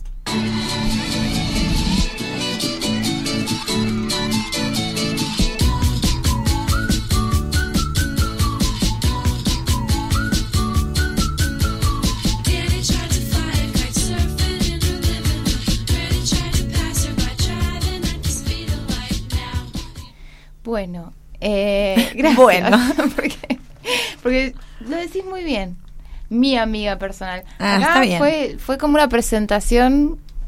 ¿Qué? ¿Cómo, cómo los presentó hoy? Yo dije mi amiga personal, Rita. No, estuvo bien. Ah, ah. no sé, está bien. Bueno, para el día de hoy. No fue como Lola. No fue, no fue como Lola, pero está bien, igual estuviste bien. Para el día de hoy, tengo para recomendarles una recomendación de una recomendación. Perfecto. O sea, ¿quién me recomendó esto? Mi queridísimo amigo personal, Felipe. Ah, ah. mira. Se intercambian recomendaciones. Y sí, ya son una dupla. una vina. Ya hoy estamos. bueno, recapitulando todo lo que le debemos a Felipe. Eh, le debemos columnas, información, data y muchas cosas. Este músico es un desclasificado. O sea, va para la columna. Eh, desde lo musical, desde lo lingüístico también. Hay una cuestión también con el lenguaje muy interesante. Es muy, muy poco conocido, pero tiene un sonido que para mí es genial. Eh, y además, bueno, es tiene toda una cuestión. Yo escuché el tema porque cuando los descargué y los subí al drive y me encantó, es, como muy, pegadizo. Se trata de Walter Ferguson, eh, es un músico que nació en el pueblo panameño de Gavito, fronterizo con Costa Rica. Su papá fue cocinero jamaiquino, su madre también era costarricense, emigraron a Panamá por trabajo. A los dos años de edad regresaron todos a Costa Rica, específicamente a Cahuita, un pueblo eh, de pescadores de la provincia de Limón. Y ahí Ferguson vivió su niñez y gran parte de su vida y dicen que el tipo está ahí. El día de hoy. Aferrado ¿Vieron esas personas que se quedan en su isla y la defienden a muerte y de allí no salen? ¿En Cahuita Limón? En Cahuita Limón, ni para grabar. Vamos a visitarlo si es un montón que estamos buscando. Es una maravilla este músico. Eh, es nada más y nada menos que el autor de Cabin in the Wata. Es, una, es un tema que si yo lo pongo quizás lo recuerdan, porque fue bastante conocida esta canción. ¿Sí? Sí. No sabía. Yo creo incluso que la han utilizado para una publicidad. Ah. Y lo voy a chequear. ¿Cómo se llama? Cabin in the Wata. Tiene un ritmo muy particular, una especie de sonido de cuatro y una voz en un inglés mal hablado que igual es sumamente interesante. Eh, también es muy genial ver las letras eh, de, los temas que, que, son que tienen como cierto tono realista. A ver, perdón. Y costumbrista. Pero ahora lo vamos a escuchar. Ah, pero es esta la que vas sí, a sí, Sí. Ah, Pero lo que digo es que esta canción para mí estuvo en alguna publicidad. No, a mí no tuve tiempo de hacer el rastreo, pero yo recuerdo que, sonaba en algún momento hace muchos años en televisión, o quizás en un programa, no lo sé. Las letras tienen este tono realista y costumbrista y retratan como la vida de las aldeas del Caribe con una combinación muy particular de humor y de tragedia. Tiene así como, como una mirada irónica de la vida. Eh, otra cuestión llamativa es que este músico, bueno, se dedicó a interpretar su música, como decíamos, sin salir de su pueblo, solamente con una guitarra, y así con esa simpleza, con esa especie de, reducción musical, incentivó toda una corriente de renovación del calipso eh, entre los músicos de la ciudad que hizo que se renueve y se siga manteniendo viva eh, la esencia del calipso en el país. Por ahí, para los que no saben qué es el calipso, es un género musical originario de Trinidad y Tobago, llevado a Venezuela y también a Centroamérica por los migrantes, es tanto anglófono como francófono y también puede llegar a haber algún temita en español. Y el origen del calipso se remonta bueno, a los esclavos africanos que trabajaban en las plantaciones eh, de caña de azúcar. Como estos esclavos no tenían forma de comunicarse entre sí porque muchos fueron separados de su familia y mezclados con miembros de otras tribus que hablaban otras lenguas, eh, tenían entonces la necesidad de comunicarse por medio de la percusión y como no tenían ningún instrumento empezaron a percutir unos barriles de petróleo reciclado llamados steel drums que se fueron abollando, que tenían un sonido más bien metálico y que luego, como teniendo alturas definidas, se pudieron formar eh, en una escala cromática. Estos tambores se acompañan, como decía, con un, con un cuatro, que es una especie de guitarra chica, y con una voz y maracas, y las letras de los calipsos en general son improvisadas y son como instantáneas de la vida de, de las islas del Caribe. El rey, sin dudas, es Walter Ferguson, que como les decía, hizo la renovación del género con una especie de minimalismo, eh, con letras más cortas, que hizo que también fuera más fácilmente adaptado a otras culturas. ¿no? La letra más cortita era un formato que, que pegaba mucho más. Es realmente muy genial, es muy genial. y, algo interesante, como decía, es lo que pasa a nivel lenguaje con este tipo de, de música y de músico.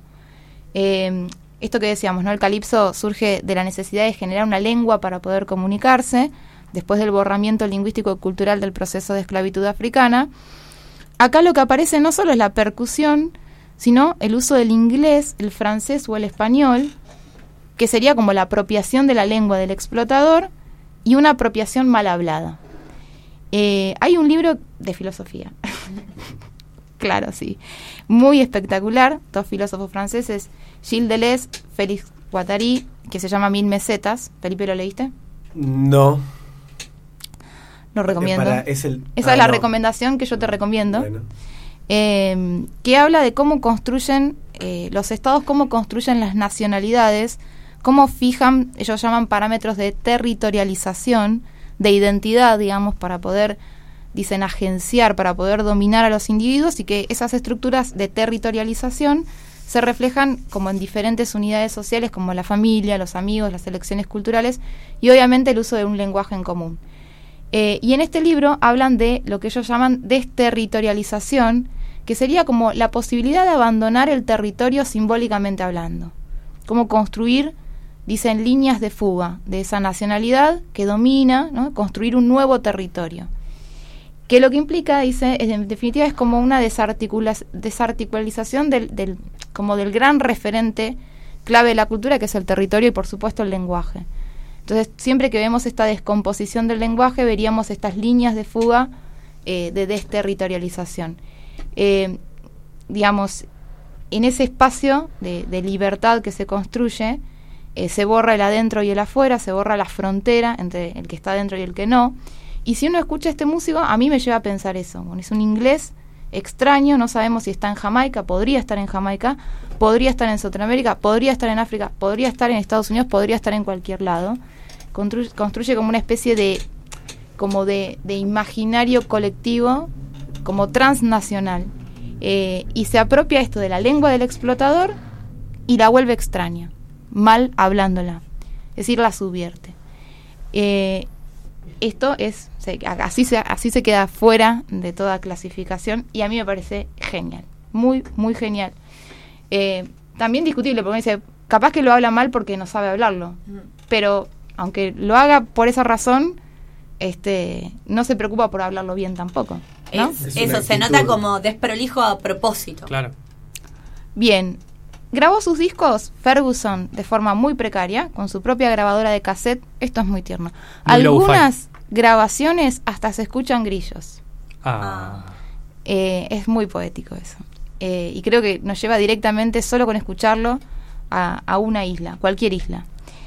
Recién en el 2002 grabó su primer disco de calidad y lo loco, como este señor es un gran personaje, se rehusó a irse hasta San José para grabar ese disco, así que hizo que todo el equipo de grabación tuviera que ir a buscarlo hasta Cahuita, que es y él vive encima vive en una especie de hotel familiar frente a una reserva. Entonces tuvieron que forrar toda la habitación con colchones, alfombras, para poder aislar, dice, a los loros y a los perros que había en la casa y así poder tener el sonido de su, de su voz y su guitarra solamente. En el 2017 fue premiado con el Premio de Patrimonio Cultural Inmaterial Emilia Prieto Tugores y además de todo esto, como si no fuera poco, está vivo, tiene 102 años. Qué grande Walter. Qué grande Walter. Vamos a verlo. La clave es no trasladarse a ningún lado nunca, estar siempre en el mismo lugar. Y no estar en ese lugar al mismo tiempo. 153 mil pesos. Vuelo a San José, Costa Rica. Ahí está por buscarlo. ¿Cuánto? 153. Bueno, vamos, vamos a por él es una, realmente es una eminencia. Eh, muy interesante, algo mínimo, pero con una potencia poética, musical y diría también una potencia lingüística muy bella. Estoy viendo los nombres de las canciones también son como Rumba en Cahuita. Es hermoso. Nowhere Like Limón. Es genial. Es muy bueno y aparte si leen las letras. es todo como una especie de, de, de, mirada irónica de la vida del pescador, de la vecina que le cuenta un chusmerío a la otra y ese, ese lenguaje que va como deconstruyendo la historia. Es muy interesante. Hoy vamos a escuchar su gran tema, Cabin in the Water. Espectacular. Pero, pero después de la... Porque ya nos estamos yendo. Ah, ¿ya nos despedimos? Y sí, ya son menos cuarto o menos diez son. Bueno, bueno, está bien. despedimos, está bien. bueno, entonces en un ratito. en un ratito, después de las despedidas. Mirá cómo tomó tu lugar. ¿Viste? Sí, me, me, empezó el programa, lo cerró cuando quiso. ¿Y nos vamos. Y bueno. Bueno, eh, equipo, nos empezamos a despedir. ¿Han tenido una buena jornada la, la primera mitad sin mí? No. Y la verdad que sufrimos un poco. Estuvo muy en duda las capacidades de, del programa. no por nosotros, más por Rita creo yo. ¿Por qué? Que yo los puse en duda. Eso querrás decir, porque mis capacidades no están en duda. No, no, no. bueno, gracias, despídame. Llegó y dijo que era la más brillante e intelectual de, todo el planeta. De todo el planeta Tierra. nosotros Estoy de acuerdo. Y nosotros éramos personas dudosas en todo. Sí. Y que y es más, sentía pasos y pensaba que ibas a venir. Ay, qué tierna. Ya llegué. Bueno, vamos a despedirnos entonces. No puedo comenzar por otra persona que no sea por ella con todo lo que me acaba de decir mi queridísima amiga personal, Rita.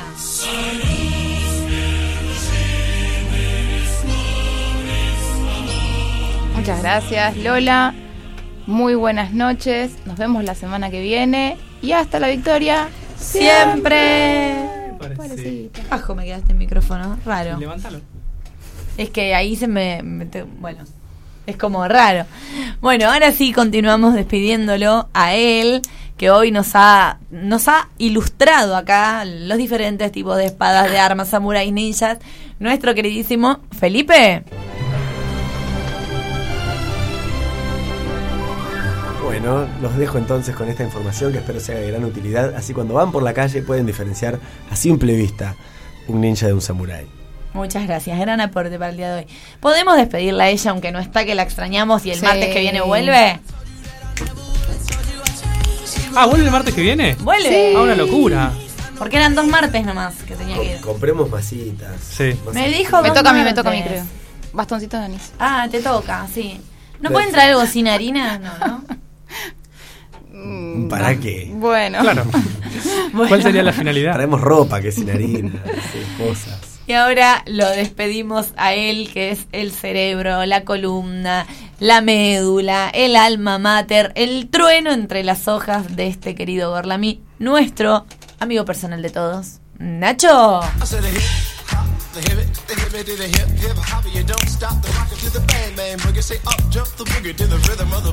Bueno, muy buenas tardes, muy buenas noches para todos. Nos encontramos la semana que viene por la radio pública de Luján a las 18 horas.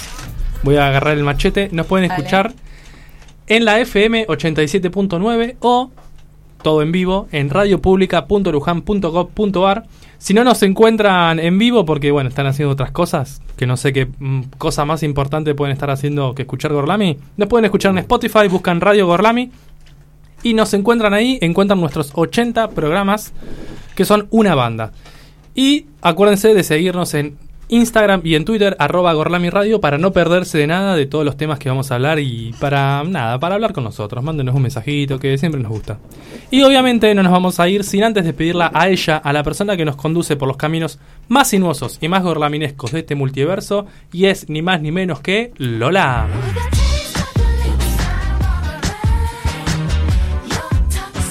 Ay, extrañaba escucharla a la Britney hoy. Gracias, Marce. Muchas gracias, Nacho. Muchas gracias, equipo. Gracias, Marce, por estar ahí bancando la parada. Y muchas gracias a todos los que escucharon Gorlami el día de hoy. Los esperamos el martes que viene a las 6 de la tarde.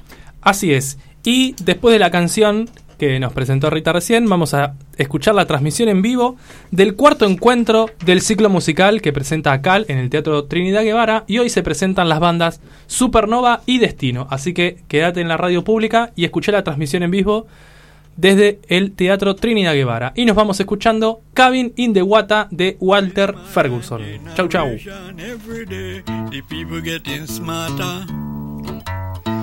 I say this modern generation every day, the people getting smarter.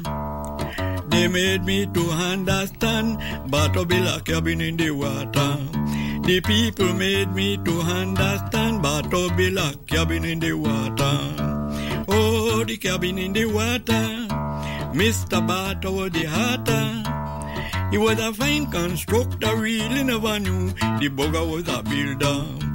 Oh, the cabin and the cabin and the cabin and the cabin and the cabin in the water. I knew he was a diver, but I never knew the bugger was a builder.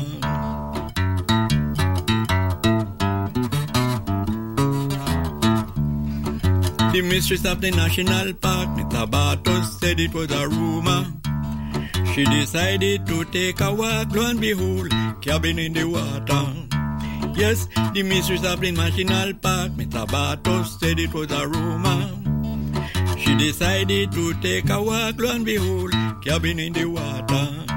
Oh, the cabin in the water. Mr. Bartos the hatter. He was a fine constructor, really never knew the bugger was a builder. Oh, the cabin and the cabin and the cabin and the cabin and the cabin in the water.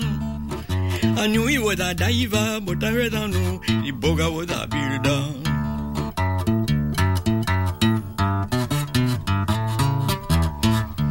Now the building was quite erect. Imagine it was floating in the sea. The lady him an architect, but you're going to take it out immediately. Oh, the cabin in the water. Mr. Barter was the hatter. He was a kind constructor, nearly never knew the bugger was a builder. Oh, the cabin and the cabin and the cabin and the cabin and the cabin in the water. I knew he was a diver, but I never knew the bugger was a builder.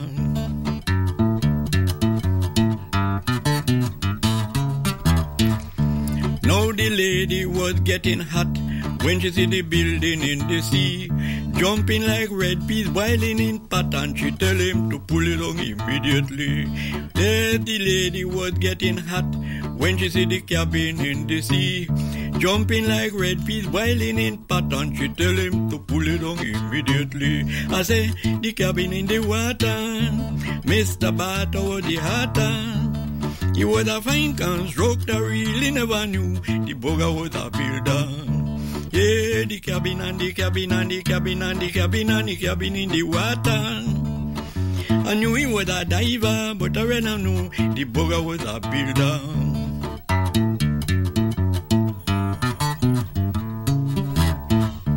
Now they came to a big dispute. Bato say me born in Costa Rica. You could have born in Ethiopia. Me no want no cabin in the water. You could have born in Ethiopia. Me no want no cabin in the water. Yeah, the cabin in the water. Mr. Bato the hatter. He was a fine constructor, really never knew the bugger was a builder. Yeah, the cabin and the cabin and the cabin and the cabin and the cabin in the water. I knew he was a diver, but I didn't know the bugger was a builder.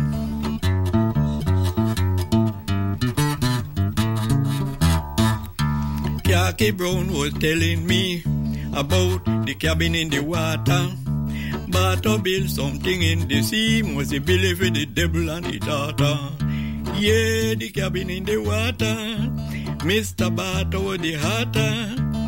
He was a fine constructor, really never knew the bugger was a builder. Oh, the cabin and the cabin and the cabin and the cabin and the cabin in the water. I knew he was a diver, but I didn't know the bugger was a builder. Well, I made many calypso that I'm not singing it now because it's old. When I that time we don't have gravadora and things like that with tape record. We just sing it, you know.